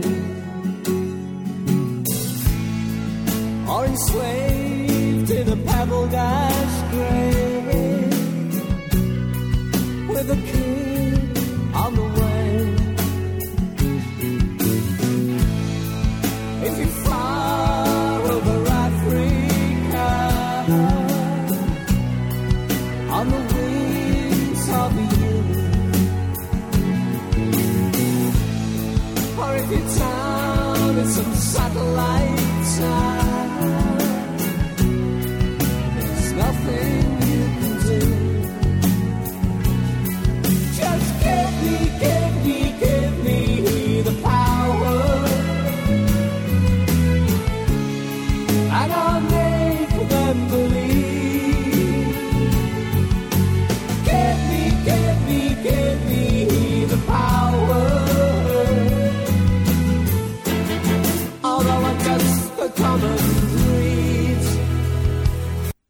Y ahora pasamos a escuchar la canción de No, te- ya tenemos que contar cosas. de- That is the Night for All, porque son prácticamente del mismo año y las relacionamos. ¿Te Sí, parece, David? Me parece perfecto. Vale, este es el primero de los singles del quinto álbum de Aja, aquel que supuso el principio de su adiós, hasta después volver. Pues están despidiendo siempre. Son unos pesados. Y La noche es oscura para todos. A mí me, me recuerda mucho a ti, Luis, porque tú fuiste la primera persona que me dijo, Aja tiene un nuevo disco, tiene una canción, pon M80. La puse y la escuché. Porque esta canción me flipa. Ajá. Me flipa. Es una de mis canciones favoritas. O sea que hemos elegido mm, las canciones favoritas del otro. O sea, a ti Sí. te gusta mucho de Power y a mí me gusta mucho That is the Night for All. Vamos a escuchar. Vamos con ella.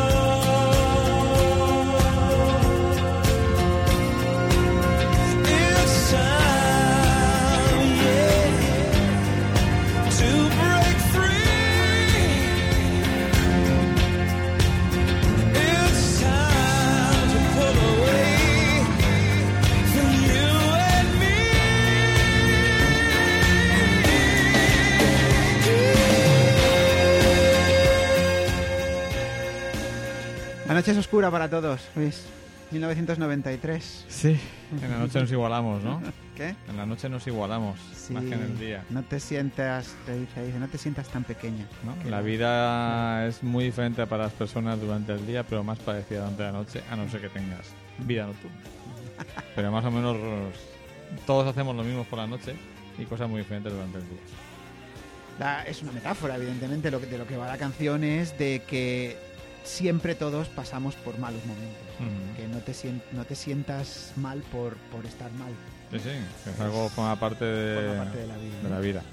Hay un, un relato de David Foster Wallace, entonces este escritor, de la broma Sí, infinita. ese es. Y además hicieron una película Una de película, ¿no? una entrevista. Una entrevista. ¿eh? entrevistaba el Jesse Eisenberg, era el Sí. periodista que entrevistaba a, a este, ¿cómo se llama? Al, al que hizo, al que salía en cómo, cómo conocía a vuestra madre, pero que vivía en New Jersey. Exacto. Sí. Eh, tiene un, no es un relato exactamente, es un discurso que dio en una ceremonia de graduación de universitarios Sí. que se llama Esto es agua. Que Sí, he, he visto, he visto la peli. pues habla mucho de eso. Sí. Habla mucho de, de que al final, por un lado, muchas veces no nos damos cuenta de que estamos en agua, estamos tan metidos en nuestro mundo, y por otro lado, que todos estamos en ese mismo agua y todos tenemos razones para sentirnos bien y mal, ¿no? Y es un relato que me gusta especialmente. ¿Qué me dices del disco Sweat, de Tom Man Star y sobre todo qué me dices de si te vas a venir con nosotros? Mira, te digo, te digo, creo que era mm, viernes 27 de octubre, Victoria Warehouse. Manchester. Ahí estaremos.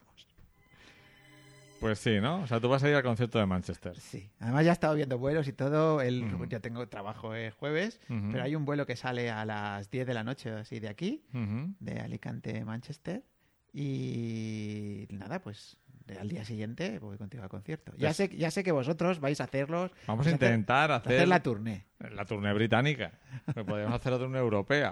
Bueno, al día siguiente después van a, van a, van a, Copenhague, ¿sabes? Sí. O sea, Sí, dos días después de Londres. Si Dos días después. un día. Hay, eh, hay una gira de, de Sweat del De disco Coming Coming Up, Up, de Coming Up. el disco posterior a este, eh, que es todo el mes de octubre y noviembre eh, por diversas ciudades de Europa. Y tenemos la intención eh, de ir a tres de los conciertos, que son los tres seguidos. Yo, el que de sería Edimburgo, Manchester y Londres. y Londres. Yo el de Edimburgo no puedo, porque no llego.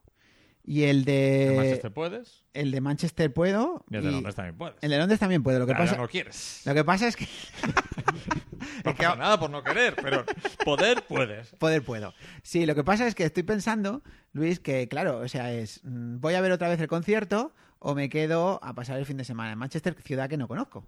Eso también es una idea. Entonces, esa es una idea. Entonces, pues yo, además, he, he vuel- he visto que el vuelo de vuelta desde Manchester el domingo es más barato que el, que el, de, El de Londres, el de ¿no? Londres, ¿no? Suele ser habitual. De todas porque maneras, Manchester se visita menos. Vamos a ver qué hacemos. Pero bueno, yo creo que sí, ¿eh? O sea, a Manchester vamos. Lo que pasa es que tengo una operación pendiente de un hombro que me tienen que operar. Pues es en mayo. Es en octubre. Pero habrá que empezar a comprar los billetes Sí, e historias, ¿no? Está claro, está claro. Eh, pero vamos, yo voy a ir a mojarme a Manchester porque estará lloviendo, Seguro. evidentemente. evidentemente. Es octubre, sí. Sí, estará lloviendo. seguro. No sé si estos chicos son de Manchester, creo que sí. Pero no estoy seguro del todo. Son de Londres. Estos chicos Los son de los Pal. 90 y son muy guays. Son muy guays. Y me gustan. Fíjate, fíjate, ¿qué te he dicho? ¿Los 90 poco? Bueno, pues lo poco de los 90 me lo estás trayendo. Claro, es que yo traigo una selección buena. Ese grupo Pulp Pulp, sí. ha traído sus dos canciones más típicas. Common que es People, Common People o Disco 2000. 2000, ¿eh? Eh, Do you remember the first Do you time? remember the Hombre, first También es típica, ¿eh? esta es, es conocida, es típica, pero no son los dos grandes éxitos de ellos. Estamos ¿no? con el Britpop aquí, ¿no? A mí este tipo, igual a ti, mm, una cosa que hizo no te, no te gustó. Me enteré el otro día, eh, porque te recomiendo a los oyentes y a David especialmente que escuche un programa que se llama Sofá Sonoro. Sí, me has hablado. Eh, el tipo igual no te va a caer muy bien, pero aprendes cosas de la música, que es lo, lo- lo interesante. Y dedicó eh, un programa a Pulp y en unos British eh, Pop Award, Music Award, de los premios de la música británica, Sí. él estaba nominado y acudió Michael Jackson a hacer una- un concierto, o sea, una actuación con niños. Ya el tema niño Michael Jackson ya estaba to- tocado. y a él le molestó mucho eso y que además a unos premios de la música británica fuera Michael Jackson. Que de británico tiene poco, ¿no? Entonces le hizo un calvo. Y bueno, me hizo gracia esa historia. Acabó en comisaría, pero le hizo un calvo a Michael Jackson. Poca gente puede decir eso. Vamos a escuchar Do You Remember the First Time?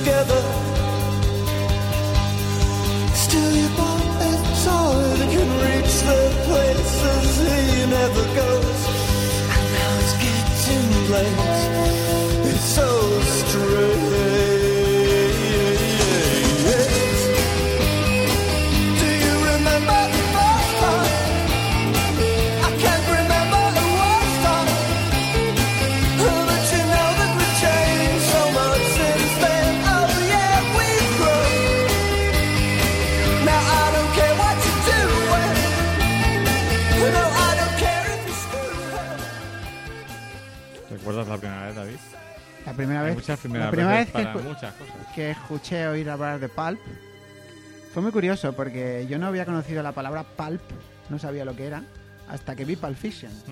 Y la siguiente vez que volví a escuchar la palabra Pulp fue con el grupo Pulp. Claro, además a un, a un hispanohablante eso le suena a, a pulpo. a- Eh, sí, no, eh, este fue, yo tengo mucho cariño a Pulp, al grupo, porque fue sintonía del primer programa de radio más o menos serio que yo hice. Ajá. Omnibus que hacíamos con...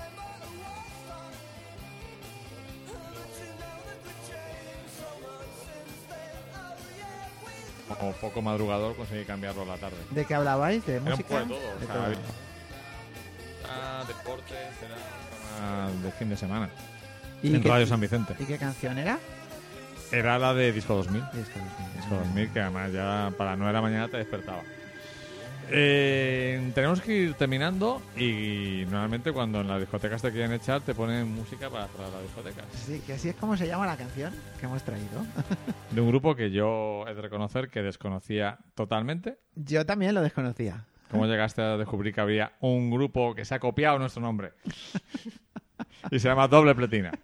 Pues mira, fue muy... Tenemos que pedirle créditos, como Fue- hizo el de, el de Arthur. sí, el, el- el Peter Allen. Pues, sinceramente no, bueno, nos lo hemos copiado nosotros de él, porque esta, can- canción vamos a traer del año 2011. Mm. De hecho, es muy indie, ¿eh? Es súper indie, ¿no? Pues mira, he llegado a ella de una forma muy peculiar. Resulta que estaba, digo, siempre, siempre, yo quiero siempre innovar y quiero no parecer ante los nuestros posibles oyentes, uno, Mm. dos, tres, eh, que soy tan ochentero, ¿no? Entonces Mm. digo, venga, pues voy a traer una canción indie. Indie. Entonces puse en un buscador de Google grandes canciones del indie español. Y no te gustó ninguna. No me gustó ninguna, pero la 25 era esta canción. y dije, doble pletina, ¿esto qué es? Tal, no sé qué tal. Y dije, anda, pues si me gusta esta canción. Después he investigado un poquito más canciones de ellos y sinceramente porque dije, digo, me voy a quedar con la primera, ¿no? Pues, y no me gusta ninguna otra. Solo te gusta esta. A mí me gusta mucho cuando entra la voz femenina. Sí, eh, A los 40 o 50 segundos. estamos hablando de un quinteto Ujú, barcelonés que surge ahí en año 2011, digamos, este es su primer single autoproducido de un disco que sacaron después, una larga duración que se llama ¿Para qué negarlo si lo puedes demostrar? Y bueno, eh, Laura, los, los líderes principales son Laura Antolín y Mark Rivera, que ellos también están en otros grupos y en otras producciones, ¿no? A mí esta canción me gusta, sinceramente, ya sabes que yo no soy indie, Para nada, y para me, nada. me cuesta mucho. Que debería ser, debería ser indie totalmente. De- debería serlo, ser claro. indie porque el otro día escuché un teórico de la música que decía que, que el indie es para las clases medias. Y, pero yo soy de clase baja, ¿no? Mm, ¿No? Bueno, sí, sí. Te lo, te lo compro, te lo compro. Me lo compres, entonces. Te lo compro. Entonces yo escucho lo que quiere el vulgo, ¿no? Exacto, Música de los 80. Música de los 80, esa mierda. Bueno, me gusta esta canción. Se llama Música para, Para cerrar, cerrar la discoteca. y Me ha parecido genial ponerla al final, ¿no? Pues sí, nada más como pega, porque normalmente el indie lo ponemos al final, justo antes de la sintonía se de cierre. Como nosotros, pues, Pues me parece que está, está todo hilado, todo hilado, todo pensado. vamos a escucharla. Vamos a escucharla que yo la he descubierto con David.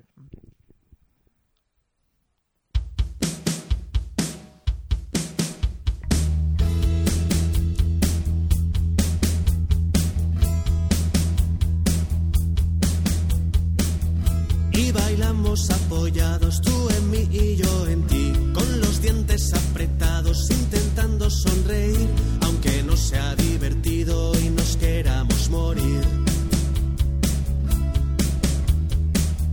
Por la estúpida creencia que no nos podemos ir hasta que enciendan las luces o que nos hagan salir, hasta que se haga silencio y no quede nadie aquí.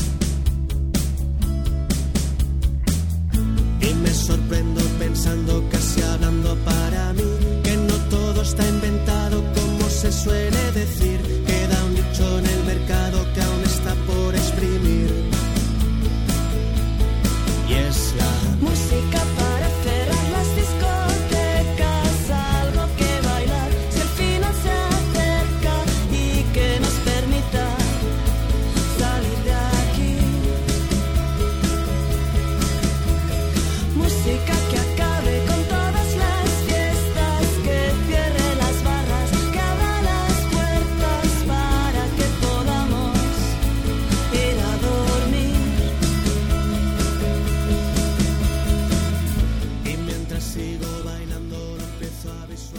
He de reconocer que yo, pues eso, me acuerdo de la música para cerrar las discotecas, que no se parece en nada a esto.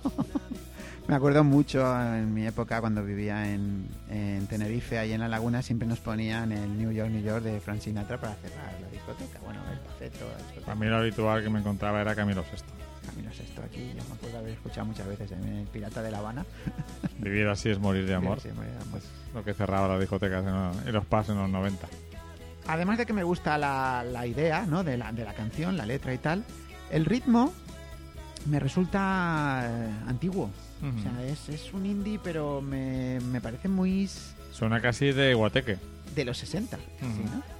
y, pero tiene, tiene cierto ritmo. Otras de las canciones que he escuchado de, de ellos son como mucho más mm, melosas. Entonces es lo que me pasa, ¿no? Con... una herejía aquí. No, a mí me pasa... Tengo un problema con Vetusta Morla. Es que no No consigo... puedes decir, no me va a molestar. no consigo, Luis, eh, escuchar la canción entera porque en el segundo 35 Mm. estoy pensando en otras cosas.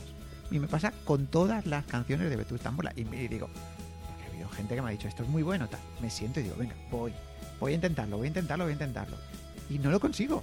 O sea, siempre pasa algo, pasa una mosca y pienso en la mosca. Entiendo esa sensación. Yo creo que a veces lo que ocurre con el indie, que a mí me gusta más que a ti, eh, es que es demasiado autoconsciente, demasiado reflexivo y a veces me suena un poco impostado en consecuencia. Esta tiene también un toque de un, de un, de un estilo musical también relacionado con el indie que le llamaron tontipop. Sí, ¿Sabes ese, Sí, ese sí. rollo, no? personas Eh, rebeldes, ¿no? Sí, los Fresones Rebeldes, pero luego después creo que se empezó a llamar tontipop a medida que fue un poquito más hacia adelante, cuando ya lo mezclas con un indie. Y, pero bueno, sin embargo, aquí en este, en este caso, en esta canción, no me ha molestado. De hecho, me ha gustado la canción. No, esta canción está, está simpática y, y, me, muy y me curiosa. gusta lo que cuenta, ¿no? Es eso, una música para irnos a dormir, tal y cual, ¿no? 2011. Hombre, yo te puedo decir, a mí me pasa lo mismo con, con Vetusta Morla. No tanto, pero como una media de canciones. Pero sí que he leído algunas letras y me han parecido muy interesantes. Lo que pasa es que, escuchadas, pues desconecto. Es lo que me pasa, pero... O lo- sea, no, no digo que sea malo, sino que no consigo concentrarme en lo que en la, en la canción. Y sin embargo, en esta sí que la he conseguido. Sí. Pero es porque el ritmo es distinto. No, no sé. Parece música de los 60. Ujú. No sé, no tengo ni idea. Pues nada, David. Se ha acabado ya, nos hemos creo- enrollado hoy, tela, ¿eh? Especialmente tú. Pero Ya, yo siempre me enrollo, ya lo sabes. Y además creo que hoy se me va a escuchar bien, ¿no? Porque Esperemos hemos- que sí, esperemos que sí. Pues, ¿quieres decir algo antes de, de poner nuestro cierre con David Bowie y, Y- Freddie Mercury? Pues sí que, bueno, que en, en octubre estaremos en Manchester y a lo mejor le traemos algún regalito a la audiencia, ¿no? Sí, algo habrá que traer Ah. de, de, de lo que nos encontremos por allí, ¿no? A Brett Anderson y demás. Bueno, Yo tengo que, yo tengo que hablar con ese hombre alguna vez. pero menos mal que has dicho hablar y no tener sexo con él. ¿Me entiendes? Porque Es el comienzo. es el comienzo. A mí me gusta hablar antes de tener sexo. Sí. Pues nada, que espero que te lo hayas pasado bien. Como siempre, Luis. Espero que los oyentes aquí. hayan disfrutado también de nuestras historias. Creo que ha habido historias interesantes y otras menos, como siempre.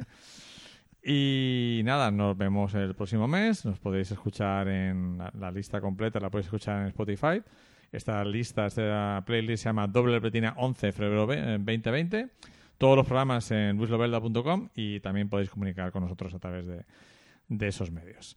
Bueno, pues un placer y vamos a cerrar como siempre con Under Pressure, que es una puta. Eso. Hasta luego. Hasta la semana que viene. La semana, no, el mes. Hasta luego. Chao.